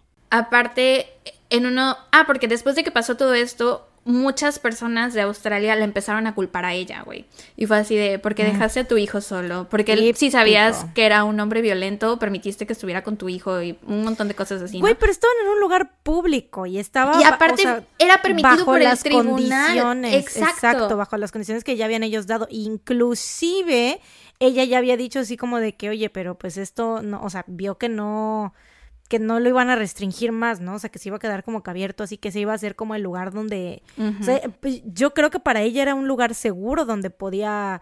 Tener Sobre todo porque habían tantas personas. O sea, que continuara, sí, que, o sea, para no dejar que su hijo cortara esa relación con su papá, ¿no? Entonces era como este lugar seguro el estar ahí en, en este, pues en este lugar donde tenían los entrenamientos y todo eso, entonces, porque había güey, o sea, ¿qué se iba a imaginar? Obviamente decía, güey, hay gente, ¿cómo va, le va a hacer algo si hay gente ahí todo ¿Y cómo va a ser su culpa, güey? O sea, ¿cómo va a ser la culpa de ella si el que mató al niño fue Greg?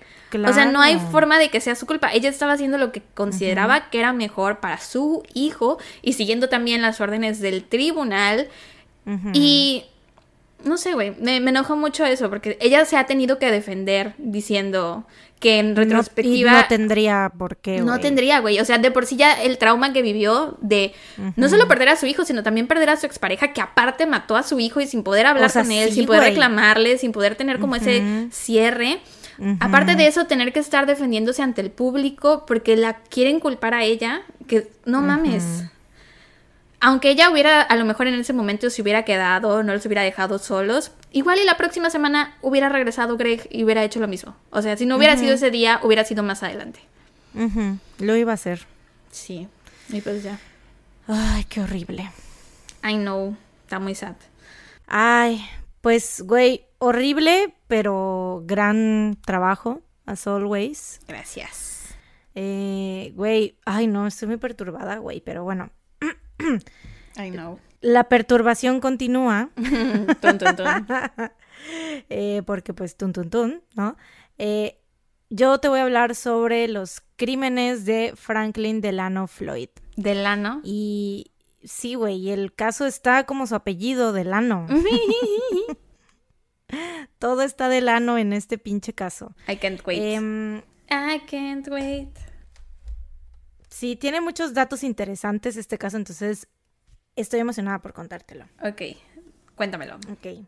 El 12 de septiembre de 1994, Michael Hughes, de 6 años, se encontraba cursando el primer grado en la escuela primaria Indian Meridian en Choctaw, Oklahoma. El director de la escuela, James Davis, recibió a un hombre que demandaba ver a su hijo Michael. James le pidió al hombre que se sentara a esperar en su oficina, pues Michael era adoptado y tenía que llamar primero a sus padres adoptivos para que dieran su consentimiento o que verificaran la identidad de, este hombre, ¿no? Eh, mientras estaba sentado frente al escritorio del director, el hombre puso su mano en el, en el lo voy a repetir.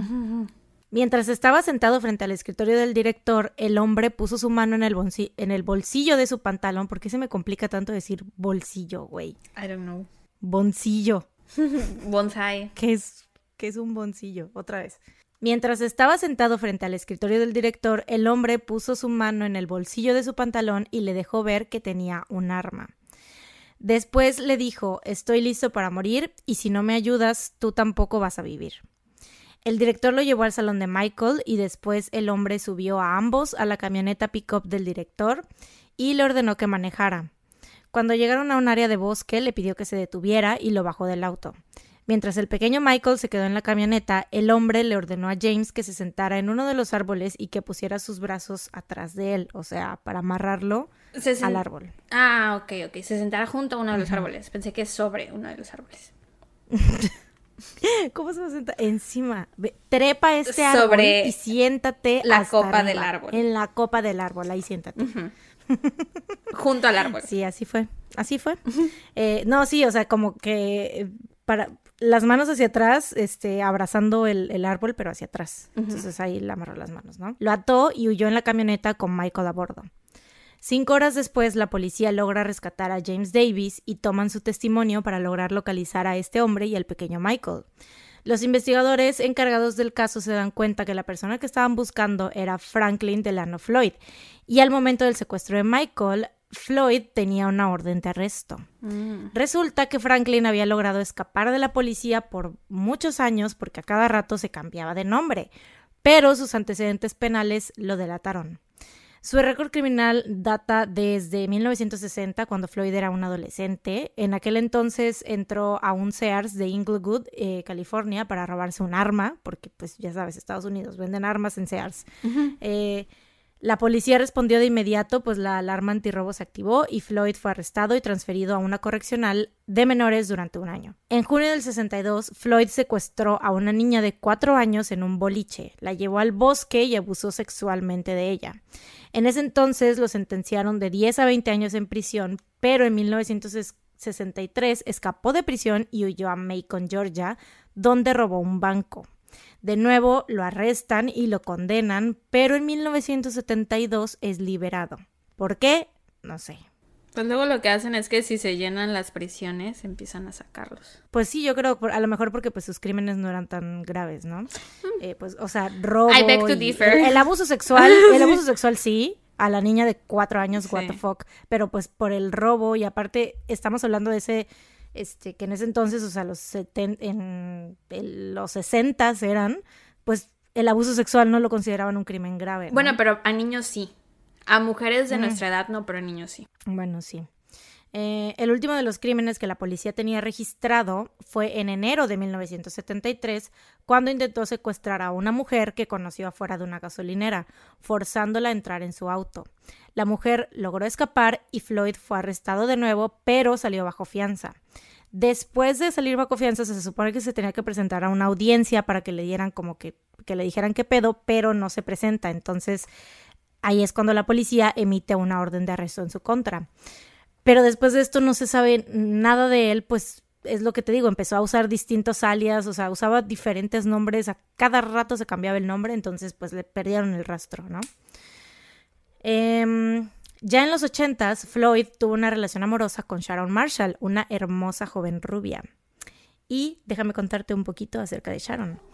Eh, Sharon era una mujer súper inteligente, con un corazón muy, muy noble. Era una de las mejores estudiantes de su clase. Se graduó en la preparatoria de 1986. No, ¿qué? Se graduó en 1986. Se graduó de la se graduó de la preparatoria en, 1986 y ganó una beca completa para estudiar una ingeniería aeroespacial en el Instituto de Tecnología de Georgia, pues su sueño era trabajar en la NASA. Y la, o sea, la beca que consiguió era del 100%, güey. O ¿sabes? Ingeniería, ingeniería aeroespacial. No lo podemos ni pronunciar. Güey, ni siquiera lo puedo pronunciar. O sea, mucho menos. Let alone estudiarlo. Intentar estudiarlo, güey. O sea, vaya you know.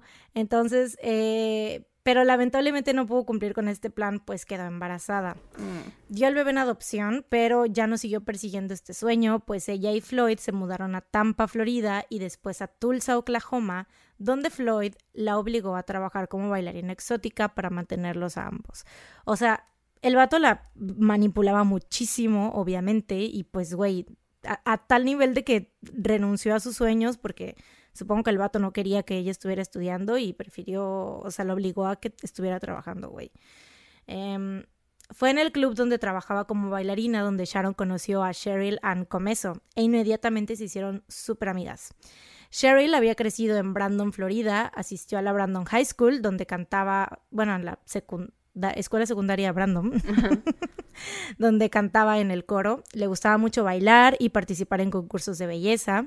Era una chava súper lista, como que muy, muy viva, muy activa, ¿no? Y de adolescente lo único que quería era crecer, o sea, se moría de ganas por ya ser mayor de edad y ser eh, modelo de Playboy. Trabajó en la Dollhouse de Orlando, que es un club de strippers muy conocido, y logró juntar suficiente dinero para operarse las boobies, que era otra de sus metas al crecer. Me recuerda a... ¿Cómo se llamaba? Jasmine, Fiore. Un poquito. Sus padres la apoyaban con sus decisiones. Su papá, de hecho, la apoyó, eh, digo, la ayudó a conseguir un préstamo para comprarse un Corvette rojo, porque esa era otra de sus, de sus metas. O sea, lo que quería ella de grande era yo quiero operarme las boobies y tener un Corvette rojo. Y lo logró. Eh, en fin, Cheryl conoció a Sharon con el nombre de Tonya Hughes y a su esposo con el nombre de Clarence Hughes.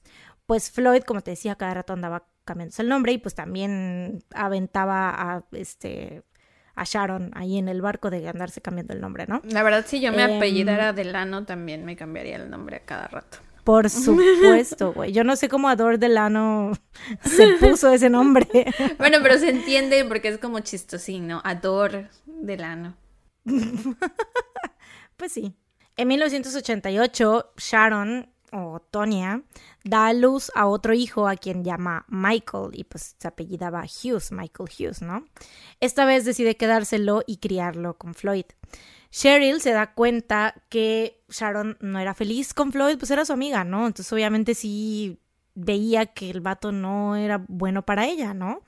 Em, Floyd conocía a Cheryl, pero se caían súper mal, obviamente, porque pues él sabía que Cheryl le andaba aconsejando a Sharon que lo dejara y así, pero... Y de hecho, supuestamente en 1989, durante un viaje en bote que hicieron los tres, Floyd se peleó con Cheryl y después, o sea, como que se agarraron muy feo del chongo y después de esto, Cheryl, Cheryl, Cheryl reportó a Sharon ante servicios sociales por no reportar sus verdaderos ingresos como bailarina exótica. y ¡Qué esto... perra! O sea, como que se agarraron ahí del chongo y vio que este Sharon se puso como que del lado de, de Franklin y dijo así de que, ah, pues, Güey, va la mía, ¿no? Van a pero ver. qué bitch. la neta sí, pero yo creo que también lo hizo en parte para que los de servicios sociales eh, investigaran a, a los dos, ¿sabes? Eh, o sea, no tan, mm, a- a- tanto a Sharon como a Franklin. Y mm, después te voy a decir por qué tengo esta teoría. Eh, al enterarse de esto, Floyd fue a buscarla al club donde trabajaban este, las dos, al strip club. Eh, le gritó de cosas y según algunos testigos la agredió físicamente dándole un golpe en la cara. O sea, le dio un Sharon puñetazo, a güey. Cheryl. No, no, no. Eh, Franklin a Cheryl. ¿Qué le Franklin fue el que fue a buscarla, güey. Sí, güey. Ay, no, no, no. Al poco tiempo de este incidente, en 1989, Cheryl, que había regresado a vivir en casa de su papá por un tiempo, salió de la casa para viajar fuera de la ciudad para visitar a una amiga, pero jamás logró avisarle a su papá que había llegado a salvo. O sea, ella siempre obviamente le avisaba así de que, oye, pues ya llegué, estoy bien, ¿no? Y así. Esta vez no le avisó. El papá de Cheryl la reportó inmediatamente como desaparecida después de que encontraron su Corvette rojo abandonado en el aeropuerto. Su madre llamó al club donde trabajaba, así a ver si sabían algo de ellos, si estaba ahí con ellos o qué sé yo, y le dijeron que pues probablemente se había ido a bailar a algún club en Miami, pues es- es- era como que lo tenía en sus planes a futuro, pero pues obviamente los papás dijeron, güey, no, ni de Le- pedo iba a dejar avisado, abandonado aparte. su... No, y aparte no iba a dejar su Corvette rojo abandonado ahí como si nada, güey, ¿sabes? O sea, sabían que, que, que era como su bebé, ¿sabes? O sea, no iba, no había manera, güey, de que se fuera ahí dejando e- el carro abandonado, ¿no? Eh, y sí, sin, y sin decirles nada también, ¿no? Después de la desaparición de Cheryl, los Hughes, o sea, Sharon y Franklin Floyd, se mudan a Nueva Orleans y después a Tulsa, Oklahoma, donde Sharon continúa trabajando como bailarina exótica. ¿Qué? Yeehaw. Oklahoma no es como Yeehaw. ¿No? para nada este asocio Oklahoma con Yeehaw. Sí, ¿no? Según yo es muy No sé. No sé, güey. Pero ahora ya lo voy a, a- a- a relacionar con eso, por supuesto. Lo voy a googlear. Y según yo hay una película musical que tiene que ver con Oklahoma y es muy hija. Sí, hay un musical que se llama Oklahoma. Es un musical. Es un musical. Pues sí te digo, ¿no? Se mudaron después a Tulsa, Oklahoma, donde Sharon continuó siendo este bailarina exótica, ¿no? Sharon era una persona muy amable, entonces en, a todos lados donde eh, iban, ella lograba hacer muchos amigos, ¿no? Y todas las personas que conocía le decían lo mismo, que dejara a Floyd porque pues todos se daban cuenta que no era un buen tipo, ¿no? Que no le iba a dejar nada bueno y que pues, sobre todo porque pues ella era una mujer súper inteligente, güey, que podía tener un futuro mucho mejor si no estuviera pues atada a ese vato, ¿no? Eh, fue en ese entonces que Sharon empezó a externar que la verdad era que ella no dejaba a Franklin no porque no quisiera, sino que él la había amenazado con matarla si lo dejaba. Mm. En abril de 1990, a las afueras de Oklahoma, tres personas que pasaban por la carretera encontraron el cuerpo de una mujer con bolsas de despensa que tenían como que todo tirado a su alrededor. Eh, todo parecía indicar que había sido un accidente de de hit and run, de que... La habían atropellado. La mujer es llevada al hospital, pero no había nada por hacer. Se trataba de Sharon Marshall, quien estaba cubierta de moretones y había sufrido un trauma por un fuerte golpe en la cabeza. La policía, te digo, pues llegaron a la conclusión de que se había tratado de un accidente de, que, o sea, que la habían atropellado y habían, se habían dado a la fuga, ¿no? Cuando Floyd llega al hospital, dice que él estaba, o sea, que se había quedado dormido en el motel en donde se estaban hospedando en ese entonces y que Sharon había salido a hacer las compras. El doctor que trató a Sharon declaró a la policía que Sharon tenía moretones no recientes en su cuerpo, o sea que no eran de ese día, y que el golpe que había sufrido en la cabeza no era consistente con los otros demás golpes, o sea, como para la manera en la que se, supuestamente había sido atropellada, como que no tenía sentido, ¿no? ¿Dónde estaban los, los golpes? Así que declaró su muerte un homicidio. Obviamente todos los conocidos de Sharon sospechaban que Floyd había sido quien la había atropellado y que probablemente, o sea, la había primero matado de un golpe en la cabeza y después la había atropellado para hacer parecer un accidente, ¿no? Eh, estas sospechas crecieron cuando poco después de su muerte Floyd llamó a la aseguradora para cobrar el seguro de vida de Sharon, el cual, que eran como unos 80 mil dólares, güey. Y este seguro había sido tramitado apenas unos meses antes de su muerte. Pero resulta que para poder cobrar este seguro tuvo que dar su verdadero nombre, y fue entonces que la policía logró rastrearlo y fue arrestado por fin. En el periodo de tiempo que pasó entre la muerte de Sharon y este arresto, Floyd había, porque te acuerdas que ya estaba Michael, ya estaba en el. En, pues, sí, en la in the picture. Es, exacto. Eh, tenía dos años y pues él en, este proceso antes de que lo arrestaran, pero después de la muerte de Sharon, lo, eh, lo dio de alta en el sistema de adopción. Em, mientras cumplía su tiempo en prisión, Floyd exigía que le llevaran al pequeño Michael para que lo visitara, pero cuando puso, al momento de que lo puso en, el, en este sistema de adopción, parte del proceso era que le tenían que hacer pruebas de ADN al niño. No era su resulta papá. que Floyd no era su verdadero padre. ¡Wow! Sharon había tenido varias relaciones con otros hombres, entre ellos el papá de Michael. ¿Y por qué se quedó con Floyd? De todos, ¿por qué se pues quedó con Floyd? Porque la amenazaba un chingo, güey o sea, le decía, si, si, si me dejas, te voy a matar, güey. Inclusive una vez había, sí había logrado, este, antes de tener a Michael, había logrado escaparse con uno de sus novios, pero el vato, o sea, de repente un día se levantó y tenía una nota de ella que decía así de, lo siento, pero Floyd vino por mí. Chale. De hecho, al momento de su muerte, se sabe que ella planeaba huir con otro hombre al que había conocido en su último trabajo. Mm.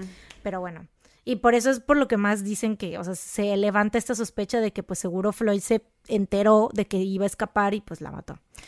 Pero bueno, el pequeño Michael es adoptado por una amorosa familia, pero sí la tienen un poco difícil porque el niño, güey, no hablaba para nada, o sea, se comunicaba nada más con, mediante gemidos y gritos, o sea, se ve que había tenido, o sea, como que no lo habían, no sé, o sea, estaba teniendo problemas con, con eso, ¿no? Con, con la comunicación. Pero a pesar de esto, ellos no se rindieron con la educación y estaban empezando a ver avances cuando Michael entró a la escuela primaria. Después de cumplir cuatro años en prisión, en septiembre de 1994, Floyd es liberado e inmediatamente intenta obtener la custodia de Michael, pero pues obviamente sabe que tiene las de perder y es entonces que dos meses después decide secuestrarlo. Mm. Claro. Y pasa esto que te conté al principio, ¿no? Seis semanas después, la camioneta de James Davis, el director de la escuela de Michael, es encontrada en Dallas, Texas. La aseguradora vende la camioneta en una subasta que... Hija también. Que si no voy a... Me da risa porque, o sea, nada más es un movimiento de mano así como que ni siquiera... ¡Hija! Con todas las ganas del mundo, así. Em, ajá, encuentran la camioneta en Dallas, Texas. La aseguradora vende la camioneta en una subasta y es comprada por un mecánico de Kansas. Cuando el mecánico revisa la camioneta, encuentra un sobre Manila que estaba pegado con cinta adhesiva en el depósito de la gasolina. El sobre contenía fotos explícitas de dos jóvenes mujeres. Mm. En algunas fotos usaban solo ropa interior, pero en otras estaban completamente desnudas.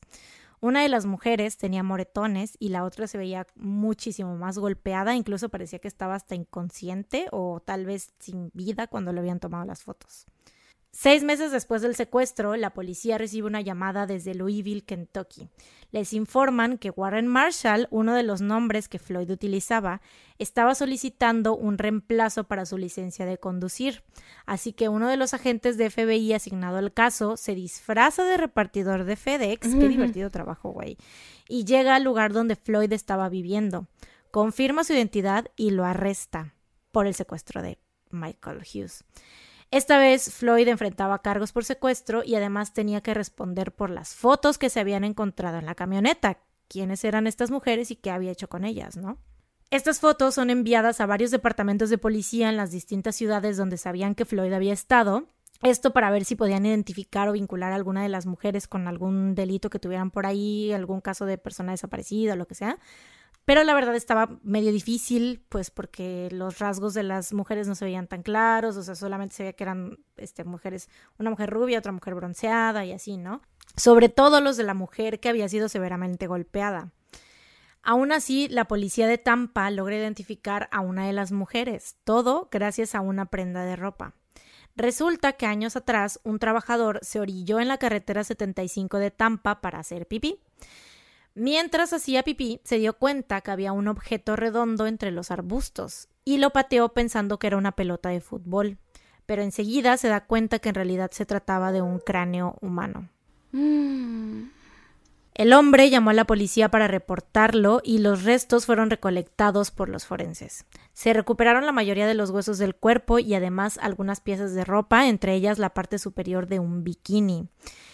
Esta prenda coincidía con la que estaba mm. usando una de las mujeres en las fotos y mediante pruebas de ADN se logra confirmar que se trataba de Cheryl Ann Comeso. Mm. Floyd ahora es acusado por el asesinato de Cheryl, pero los investigadores lo siguen presionando para saber el paradero de Michael, pues Floyd afirmaba que Michael estaba vivo y que estaba bien. Y también lo empiezan a cuestionar sobre su esposa Sharon, porque pues nadie sabía ni cómo la había conocido, de dónde la había sacado, por qué, o sea, vaya, es que ni siquiera los conocidos de Sharon sabían sobre su pasado, entonces no sabían si, güey, qué tal que, no sé, o sea. ¿Se la robó? No, sabían de dónde, venía, ajá, exacto. Em, ocho años pasaron para que los investigadores lograran que Floyd comenzara a dar respuestas, cuando un hombre se acercó a la estación de policía y les dio una foto de Floyd en la que salía con una niña pequeña. Mm. El hombre dijo que la foto había sido tomada para el directorio de una iglesia y que de hecho Floyd se había acercado a él pidiéndole tiempo después que le regalara esta foto, ¿no? O sea, que si todavía la tenía para que se la diera. Pero el hombre no se la dio porque pensaba que la tenía perdida. Sin embargo, años después apareció entre sus cosas. Es entonces que la policía empieza a investigar sobre la niña en la foto. ¿Esto es un Natasha Campus all over again? Maybe. Eventualmente, Floyd confiesa haber conocido a Sandy Chipman en una parada de camiones. Les dice que tuvo una relación con ella y que adoptó a sus cuatro hijos. La policía confirma que Floyd y Sandy se habían casado por allá de 1974, o sea, un año después de que se le perdió a la policía, así que deciden rastrear e ir a entrevistar a Sandy. Sandy les cuenta un poco sobre su relación con Floyd, les dice que lo conoció en la iglesia, no en una parada de camiones, y que se casaron a las dos semanas de haberse conocido. Estaban muy enamorados. Les cuento también que en 1975 fue sentenciada a 30 días en prisión por haber falsificado un cheque y que en ese tiempo pues ella no tenía con quién dejar a sus cuatro hijos, entonces se los dejó a, Franklin. Susan, de seis años, Allison, de cinco años, Amy, de tres años, y Philip, de un año. Sin embargo, cuando regresó por ellos a su casa, ni Floyd ni los niños estaban por ningún lado. Eventualmente encontró a Allison y a Amy en una iglesia, pero Susan y Philip no, pues, no aparecían, ¿no? Muchos años después, ya como, de, hecho, después de, esta entrevista, eh, porque esta entrevista fue como por 2014-2015, como por el 2019, güey, eh, Philip apareció, o sea, resulta que él había sido adoptado, o sea, que, Franklin lo había dejado en, una, en un lugar así de, para que lo adoptaran, y eh, lo había, una familia lo adoptó y estaba bien, o sea, vivió una vida normal y todo. ¿Y se enteró apenas en 2019?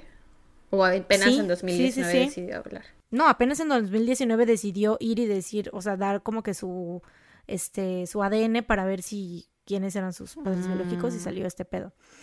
Eh, sin embargo, Sandy nunca supo nada de Susie y supuso que Floyd se la había llevado. El investigador Scott Love, encargado del caso, le enseñó la foto de Floyd con la niña pequeña. Y antes de que pudiera decirle algo así de que puedes identificar eso, o sea, no le dijo nada y Sandy ya le estaba diciendo, ese hombre es Brandon Williams y se robó a mi hija Susie. Mm.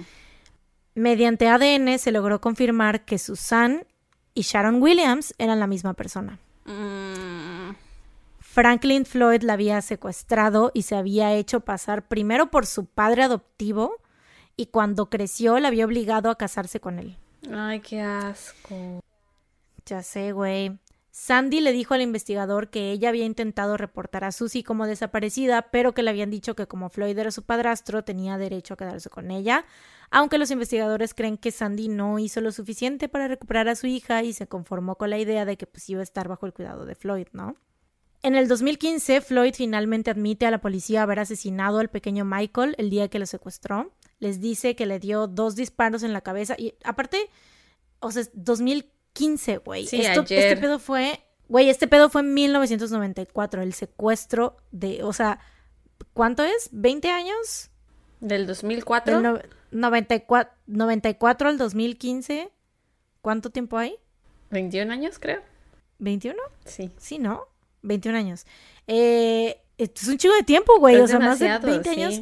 Y ah, por fin admitió haber asesinado este, al pequeño Michael, le dio dos disparos en la parte de atrás de la cabeza, dijo que fue para hacerlo rápido. Eh, y que había dejado su cuerpo en el bosque, pero que no recordaba si había sido en Oklahoma o en Texas. La policía le pide que dibuje lo que recordaba sobre el lugar donde había dejado a Michael y pues el vato dibuja como una vía de salida, pero al parecer tenía, no sé si tenía detalles muy específicos o el vato dibujaba demasiado bien, pero este, la policía pues logra identificar esta vía y Era la, en única vía en todos la Estados Unidos. vía, sí, sí, sí. Eh, la ubican en la Interestatal 35 y la Autopista 77. Toman fotos del lugar y se las enseñan a Floyd, quien confirma que se trataba del sitio donde había dejado a Michael. Sin embargo, jamás encontraron el cuerpo. O sea, es la fecha que el, cuerpo de Michael no ha, no ha aparecido. O sea, la policía cree que tal vez los, eh, pues, los animales se lo comieron. Em, porque pues estaba muy chiquito, ¿no? Pero pues los huesos, ¿qué onda? ¿No? Y yo no sé, yo siento que no les ha dado la ubicación, o sea, que esa ubicación a la que fueron siento que no es, porque pues, güey.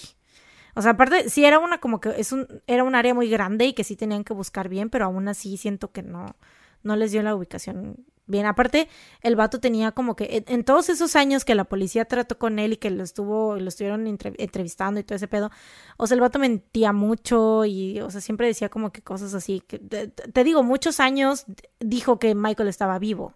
Lo que yo no entiendo, o sea, porque entiendo que hizo muchas cosas horribles en su vida, ¿no? Y que no necesitaba una justificación para hacer esas cosas, según él. Pero con el asesinato de Michael no terminó de entender por qué lo mató. O sea, porque entiendo por qué en su mente estoy segura que, lo haya matado. Ajá, no, no, me, no me hace clic, ¿por qué lo mataría?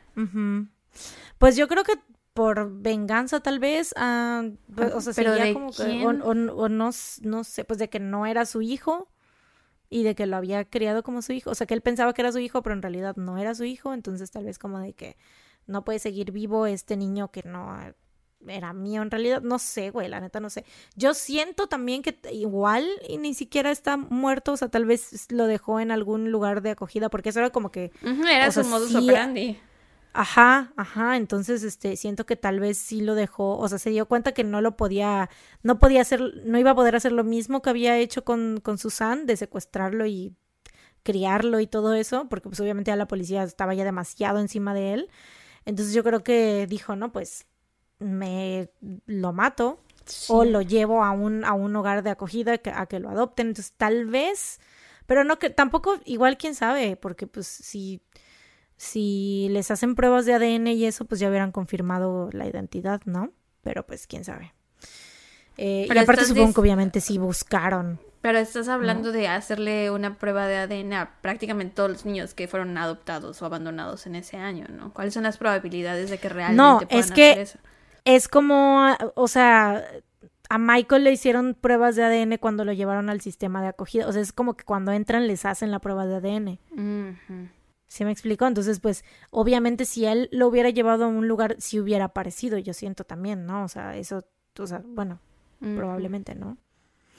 Eh, pero bueno, Franklin Delano Floyd se encuentra actualmente en el corredor de la muerte, cumpliendo su sentencia por el asesinato de Sherry Lynn Comeso y por el secuestro y asesinato de Michael Hughes. Franklin jamás ha hablado sobre Susie y su muerte se convirtió en un caso frío porque pues no se ha podido comprobar que Floyd la asesinó. Sin embargo, muchos creen que se hizo justicia, pues aunque no lo cargaran con este asesinato, pues sí va a pasar el resto de sus días en prisión. Chale. Y esa es la historia sobre los crímenes de Franklin Delano Floyd. Este, siento que está muy muy, muy, muy, muy, muy cañón que, o sea, la vida que vivió Susan, porque muy probablemente el güey la manipuló de tal manera diciéndole, yo me imagino que lo que le dijo fue que, eh, este, que su mamá la había abandonado, ¿no? O sea, porque pues ella vivía con su mamá, tenía seis años, ¿no? Tampoco era, supongo que pues sí se dio cuenta, ¿no? Eso de que su mamá se fue y así entonces supongo que, pues es un, es un, este, mm, ¿cómo se llama? Es una manera distinta de, de, manipulación, ¿no? Porque tienes, o sea, él ya tenía esta ventaja, por así decirlo, de que la mamá sí se había ido, ¿no? Y la, o sea, la había dejado a ella y a sus hermanos, ¿no? Entonces, él, yo supongo que fue como de que, pues no, tú eres la elegida, ¿no? La que te vas a quedar conmigo, a tus hermanos los van a, los van a adoptar, ¿no? Y aparte luego hay mucha gente que la conoció, este, en la secundaria y eso que dicen, o sea, tuvo una amiga, por ejemplo, muy cercana, porque ves que te digo que era muy amiguera, ¿no? Entonces hay una, hay personas que dicen así de que pues que sí se daban cuenta que su papá era como que muy, porque pues pensaban que era su papá, ¿no? Eh, que era como que muy sobreprotector y muy así como que estaba como que muy obsesionado con ella, pero pues obviamente nadie lo veía mal porque decían, bueno, pues es su papá, ¿no? O sea, la protege mucho, la quiere mucho, qué sé yo. Eh, la cuida mucho, ¿no? Pero pues realmente nadie sabía que el vato no, pues la tenía secuestrada prácticamente. Y, y pues sí, no, no, fue lo mismo, ¿no? Porque pues más bien la crió así como si fuera su hija, ¿no? Normal y todo. Y también pues ella a dónde iba a ir, ¿no? Chale, güey. Y luego, lo que, pero lo que más cabrón está, o sea, obviamente estuvo abusando sexualmente de ella durante todos esos años y después, o sea, la obligó a casarse con él siguió abusando de ella y finalmente, obviamente, muy seguramente la mató. Y luego, ah, lo que te decía de Cheryl era que yo sentía, o, sea, bueno, yo siento que ella eh, reportó lo de a, Sharon, o bueno, a Susan, porque yo siento que tal vez Susan le confesó, pues es que eran muy, muy, muy amigas, güey. Entonces siento que tal vez le confesó eso de que él no era su o sea, que, que él había pretendido ser su papá por un tiempo y que después se había, lo había obligado a casarse con él y así, ¿sabes? O sea, siento que tal vez le dijo y entonces tal vez Cheryl pensó así de que, güey, pues si lo reporto, o sea, que reporto a Sharon, pero que para que el vato no piense que me estoy yendo contra él, pero así van a investigarlos a los dos y se van a dar cuenta que pues, o sea, tienen que hacer como que ese digging, ¿no? De que de dónde viene este Sharon y así, ¿no? Yo yo esa es como que una de las Esa es la novela que te hiciste tú. Claro, es que se me hace muy raro sobre, o sea, de que, güey, era muy amigas y porque él la acusó, o sea, sabiendo que pues ellas trabajaban en lo mismo y así, ¿sabes? O sea, no sé, se me hace como que muy off character, aunque igual y puede que haya sido una, o sea, una perrada que le hizo, En un arrebato de enojo, ¿no? tal vez, pero está esa otra opción que siento que tal vez, o sea, que es viable, ¿no? O sea, que igual y fue por eso, para que hicieran ese como que background check a los dos y que se dieran cuenta de la verdad, ¿no? Tal vez. Pero, o sea, bueno, eso pensando que Cheryl era buena amiga, si no, pues, o sea, quién sabe si era buena o mala amiga. Pero bueno.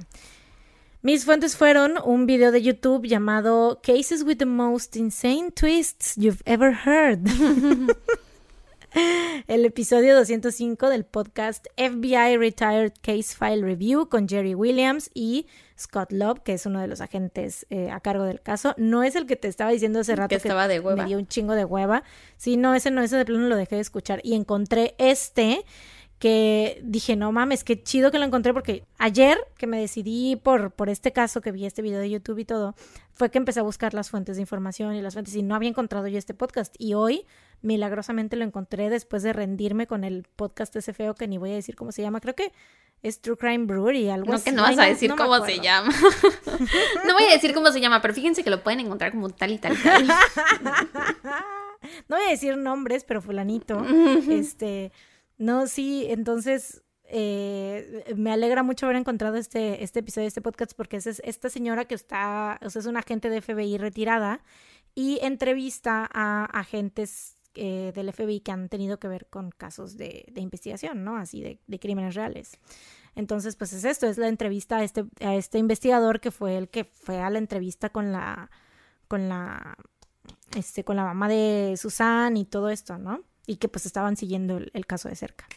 Eh, el episodio 6 de la temporada 8 de Unsolved Mysteries with Robert Stack. Ahí sale el pendejo de Franklin diciendo o sea, dando una entrevista diciendo así de que esto fue antes de que, obviamente mucho antes, este, em, este programa es creo que de los ochentas, noventas, no sé, pero sale diciendo, o sea, obviamente todavía no había confesado el asesinato de Michael ni nada, y él sale diciendo así como de que, pues es que lo, me hacen ver muy mal, como si yo hubiera entrado a un McDonald's y me hubiera arrebatado al niño y que no sé qué, pero no, él, o sea, es, es mi hijo y que no sé qué, y que pues él está vivo y está bien y yo lo dejé en quién sabe dónde, o sea, ¿sabes? Pero bueno. Eh, también la página de Susan Sevakis, que ese era su apellido real, en Unidentified Wiki, Murderpedia y Wikipedia. Y por último, hay dos libros que los escribió Matt Bierbeck, que son sobre Susan, que la neta me hubiera gustado leerlos, o sea, me hubiera gustado que fueran parte de mis fuentes, este, pero no pues, obviamente por cuestiones de tiempo. ¿eh? ¿No los estás dando como fuentes ahorita? No, dije, hay dos libros. Ah, ok. Ya esto ya es punto y aparte. Mis, mis fuentes terminaron con Murderpedia y Wikipedia, por eso dije, y Murderpedia y Wikipedia.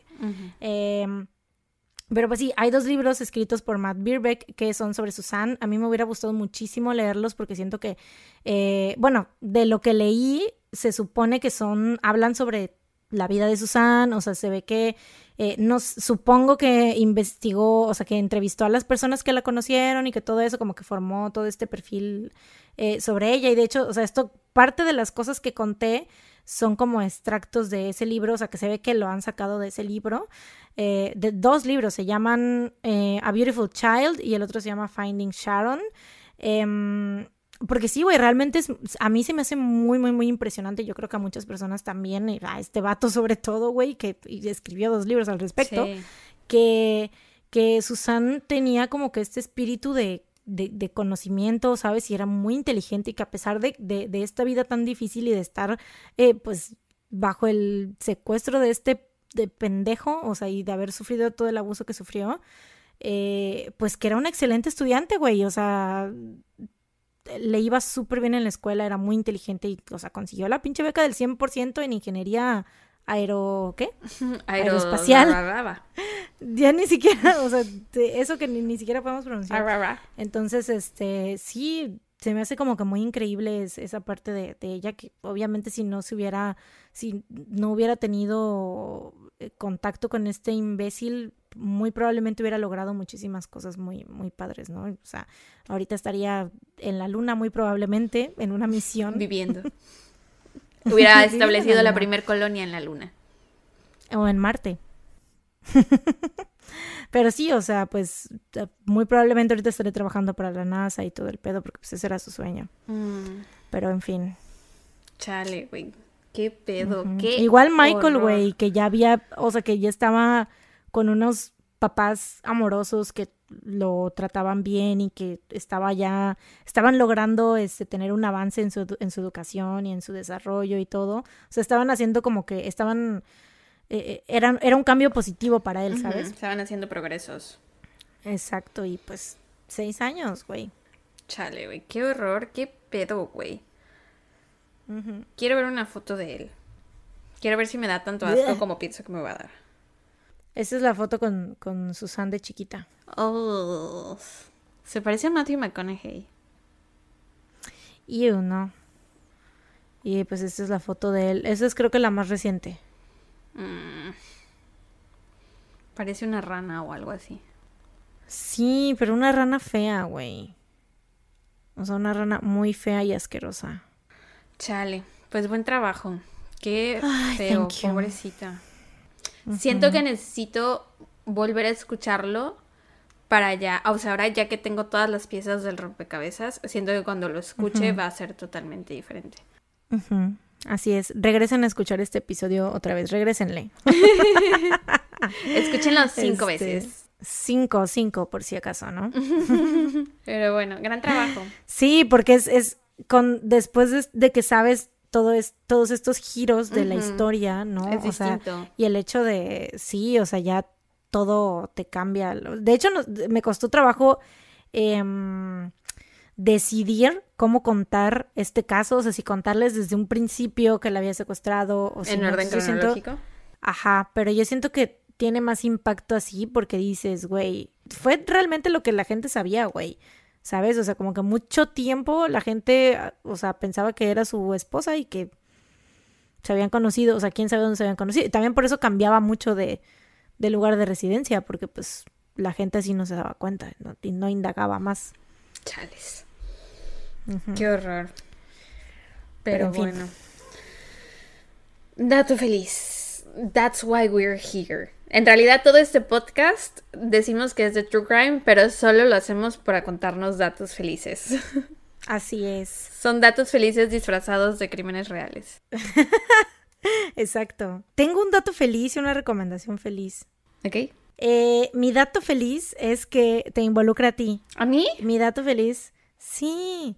Mi dato feliz es que por primera vez hice arroz. Ah, sí es cierto. Y yo pensando, ¿qué hice? ¿Qué hice para merecer, aquí, merecer estar aquí? Sí es cierto, sí es cierto.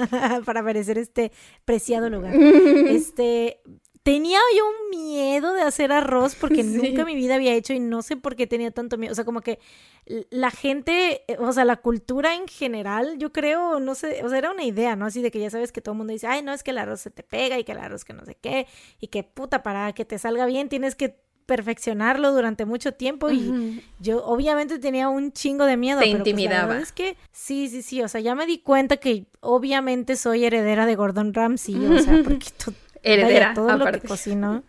Obvio, todo lo que cocino me sale bien, güey. O sea, es como, como en vez de heredera de Salazar Slytherin, pero no, de Gordon Ramsay. O sea, soy la, su descendiente, no reclamada. Porque sí, también hice eh, eh, una otra receta nueva que hice esta semana fue un bulgogi coreano por primera vez y uff, me quedó buenísimo. Entonces, porque obviamente el bulgogi con el arroz, porque coreana, claro, me creo. este, y sí, este, ah, y aparte, ah, bueno, ahí les va porque Sara es parte de este dato feliz. Hagan de cuenta que, pues, ahorita como mi mamá no está, pues ella no me puede, o sea, según ella me iba a ayudar a hacer eh, mi, la primera vez que hiciera yo mi arroz, ¿no? Eh, Pero pues como no está, entonces le tuve que hablar a Sara porque fue así Mm. como de, me dijo, ella me dijo, güey, yo te ayudo porque pues yo sé hacer arroz, ¿no? Y yo así de, ah, va, ok, ok, ok. Entonces ya estuvimos ahí hablando y fue como que, como, ¿cómo se llama? Linguini y, Remy. y Remy de Ratatouille, así hagan de cuenta. Sara era Remy y yo era Linguini, así. Y pues me quedó súper bien, o sea, fue, neta, yo estaba impactada de lo bien que me quedó, o sea, yo dije, güey, ¿acaso soy, acaso me equivoqué de carrera? ¿Debo ser chef ahora? Yo creo que sí, estás a tiempo todavía de cambiar. Sí, yo, yo creo que sí, yo creo que sí.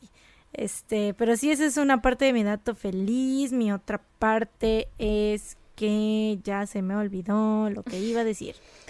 A ver si me acuerdo, mientras dato el tuyo. Mi dato feliz es mitad dato, mitad recomendación. Porque hagan de cuenta que yo tenía un internet muy malo. Pésimo servicio de internet. El peor servicio de internet de la historia. Y eso que me acababan de cambiar el modem hace como en febrero, creo, febrero de este año.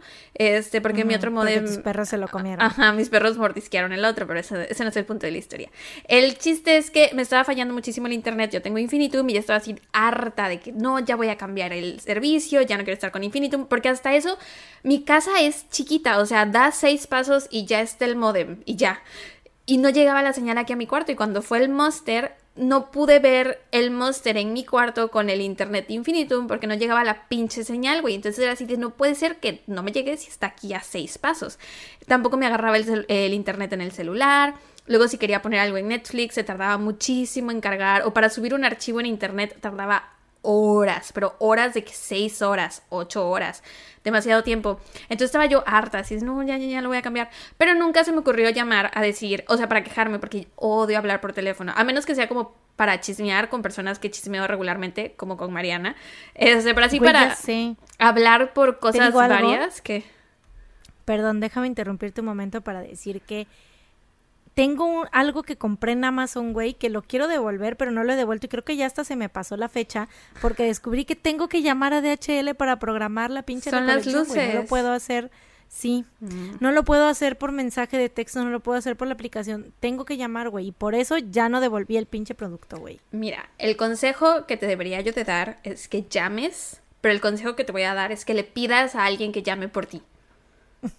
No me pidas a mí, pero pídele a alguien que Pero no creo le que ya intimide se me llamar. pasó la fecha, güey. Si no, a ver si mañana le, le pido a alguien que, Sí. que, que llame por mí. Mañana viene Paulina, entonces tal vez le digo que ella llame, sí. Eso hice yo con el internet. O sea, yo ni siquiera pedí que llamaran, ¿no? Yo estaba quejándome así de, no, tengo un pésimo servicio de internet, bla, bla, con mis hermanas. Y en eso me dice, ¿y ya llamaste para quejarte? Y yo, no. Me dijo, a ver, voy a llamar yo. Y ya llamó. ¿Quién? ¿Tili o Lore? No, Lore. Bueno, de hecho, ni Lore. La Bessie.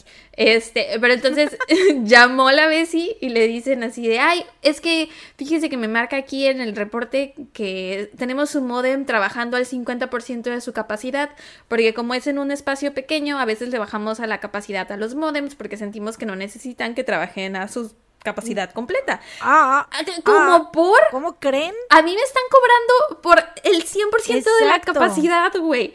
Y, y Exacto. el punto es que la vez sí les dijo así de, ok, lo pueden poner al ¿Qué 100%. putos? Y lo pusieron al 100% y ya tengo super internet. Entonces, este es un dato feliz, pero a la mitad es una recomendación y un anuncio para todas las la personas. Para todos los que tengan Internet Infinitum, que sientan que está súper, súper mal, llamen. A lo mejor tienen su modem trabajando al 50% de su capacidad, porque a mí me pasó. Entonces, ese es mi dato feliz y recomendación. All in one. Sí, porque igual y luego dices, bueno, es porque le subo los, le- entonces le subo los megas. ¿no? Ah, de todos modos Pero le subí los megas. El problema, ajá, pero luego el problema persiste, ¿no? Aunque Ujú. les subas los megas. Entonces tal vez, pues es eso, que no lo tienen trabajando al 100%. Lo de mis megas entra hasta el lunes, creo. Y ya ahorita este fin de semana que me lo arreglaron antier, mi internet ha estado en chinga. Impresionante. No se nos ha trabado la, la llamada por Skype, siempre se nos trababa, siempre teníamos Siempre problemas técnicos todo el tiempo. Y hoy, como ya tengo internet que funciona al 100% de su capacidad, no hemos tenido... Güey, ¿y sabes qué es otro dato feliz? Ayer, porque ves que empecé a, a subir los videos a YouTube, pues me puse a ver los videos que grabamos antes de la pandemia, los videos del episodio 7, parte 1 y parte 2, y el del incidente del sartén. Oh, sentí bonito. Mm. Para empezar, fue súper raro vernos juntas, sin cubrebocas, platicando como si nada, güey, tomando agua, rascándonos los mocos. Fue súper raro. Rascándonos los mocos. Güey, me pica el moco, me lo voy a me rascar. súper pica el moco. este, fue súper raro, pero aparte me gustaron mucho y medio empecé a escuchar el episodio 1, ese que tanto tememos, que tanta aberración le tenemos. Yo ya te había dicho que lo empecé a escuchar, que el, el otro día lo había escuchado todo completo y que no se me había hecho malo. La última vez que me dijiste, la última vez que hablamos de los primeros episodios, tú también estabas de acuerdo en borrarlos. Eso da a entender que te parecen Sí. malos. Pero no por todos, o sea, yo más que nada por el de la asesina emo, güey. Bueno, yo sí por todos en general, porque me parecía que eran Pero muy no, malos. yo, o sea, real sí, o sea, yo ya te había dicho eso, que había, te, que te mandé hasta un audio, güey, me acuerdo que te dije, güey, estoy escuchando el primer episodio del podcast y la neta está chido, güey, o sea, bueno, no chido, chido, hay muchas, hay varias cosas que me dan cringe, ¿no? Pero en general está bien. Pero siento, el primer episodio. siento que eso me lo dijiste hace mucho y que después cambiaste de opinión, Mm. porque después cuando hablamos de subir los episodios a YouTube, me dijiste, y vamos a subir desde el primero, dando a entender que tú también odiabas el primer episodio como yo. Pero bueno, el No, punto pero es que no lo por el empecé a primero, era por el segundo. Lo empecé a escuchar ayer y me di cuenta que no es tan terrible. No llegué a mi caso, no escuché mi caso, ni siquiera terminé el tuyo tampoco. Pero escuché como los primeros 15 minutos y dije, ah, bueno, no están tan mal. Ya no lo odio tanto. Y ya, eso Mm. Sí. Ya ahora sí terminé. Finished. Bueno. Ah, finished. Así es, Jimin. ¿Y te acordaste de lo otro que ibas a decir o no? No. Bueno, pues entonces ya terminamos. Ok, pues sí, ya pues fue bueno, todo. esto fue todo por el episodio de hoy. Esperamos que lo hayan disfrutado tanto como se pueden disfrutar esos casos. Síganos en nuestras redes sociales, sigan el podcast en Spotify o denle Apple Podcast también. en Apple Podcast. Pónganos o- una review. Ah, háganos saber si nos escuchan desde Amazon Music. Creo que estamos en el top de crímenes reales porque casi no hay podcast en Amazon Music. Pero me parece que estamos en el top también ahí. En Spotify ya llevamos un rato en el, en el top de México. Este, de crímenes reales, pero eh, en Amazon me parece que estamos como que mucho más arriba porque casi no hay podcast ahí y casi nadie escucha, o sea, casi nadie usa Amazon Music. Esa va a ser el si área en la que nos vamos a concentrar. Pero si alguno de ustedes es, este, nos escucha desde ahí, díganos, mándenos captura de pantalla para ver cómo se ve, para ver cómo, este, cómo es que, eh, eh, ajá, ma. Ujú. cómo se ve y ya, punto, Punto final. De haber terminado de hablar. Muchas veces me pasa eso, ¿sabes? O sea, como que no puedo No dar, sabes o sea, cuándo que parar. terminar de hablar. Exacto, sí. no sí. sabes. Pero bueno, Anyways. gracias este, sí. por acompañarnos. Y nos escuchamos la próxima semana con un nuevo episodio de su podcast favorito. Mientras tanto, Mientras tanto, cuídense. cuídense. Y recuerden, recuerden, tú salgas de no salgan de casa. casa. Tun, tun. tun. Bye. Bye. Lo dijimos todo al mismo tiempo. I love it.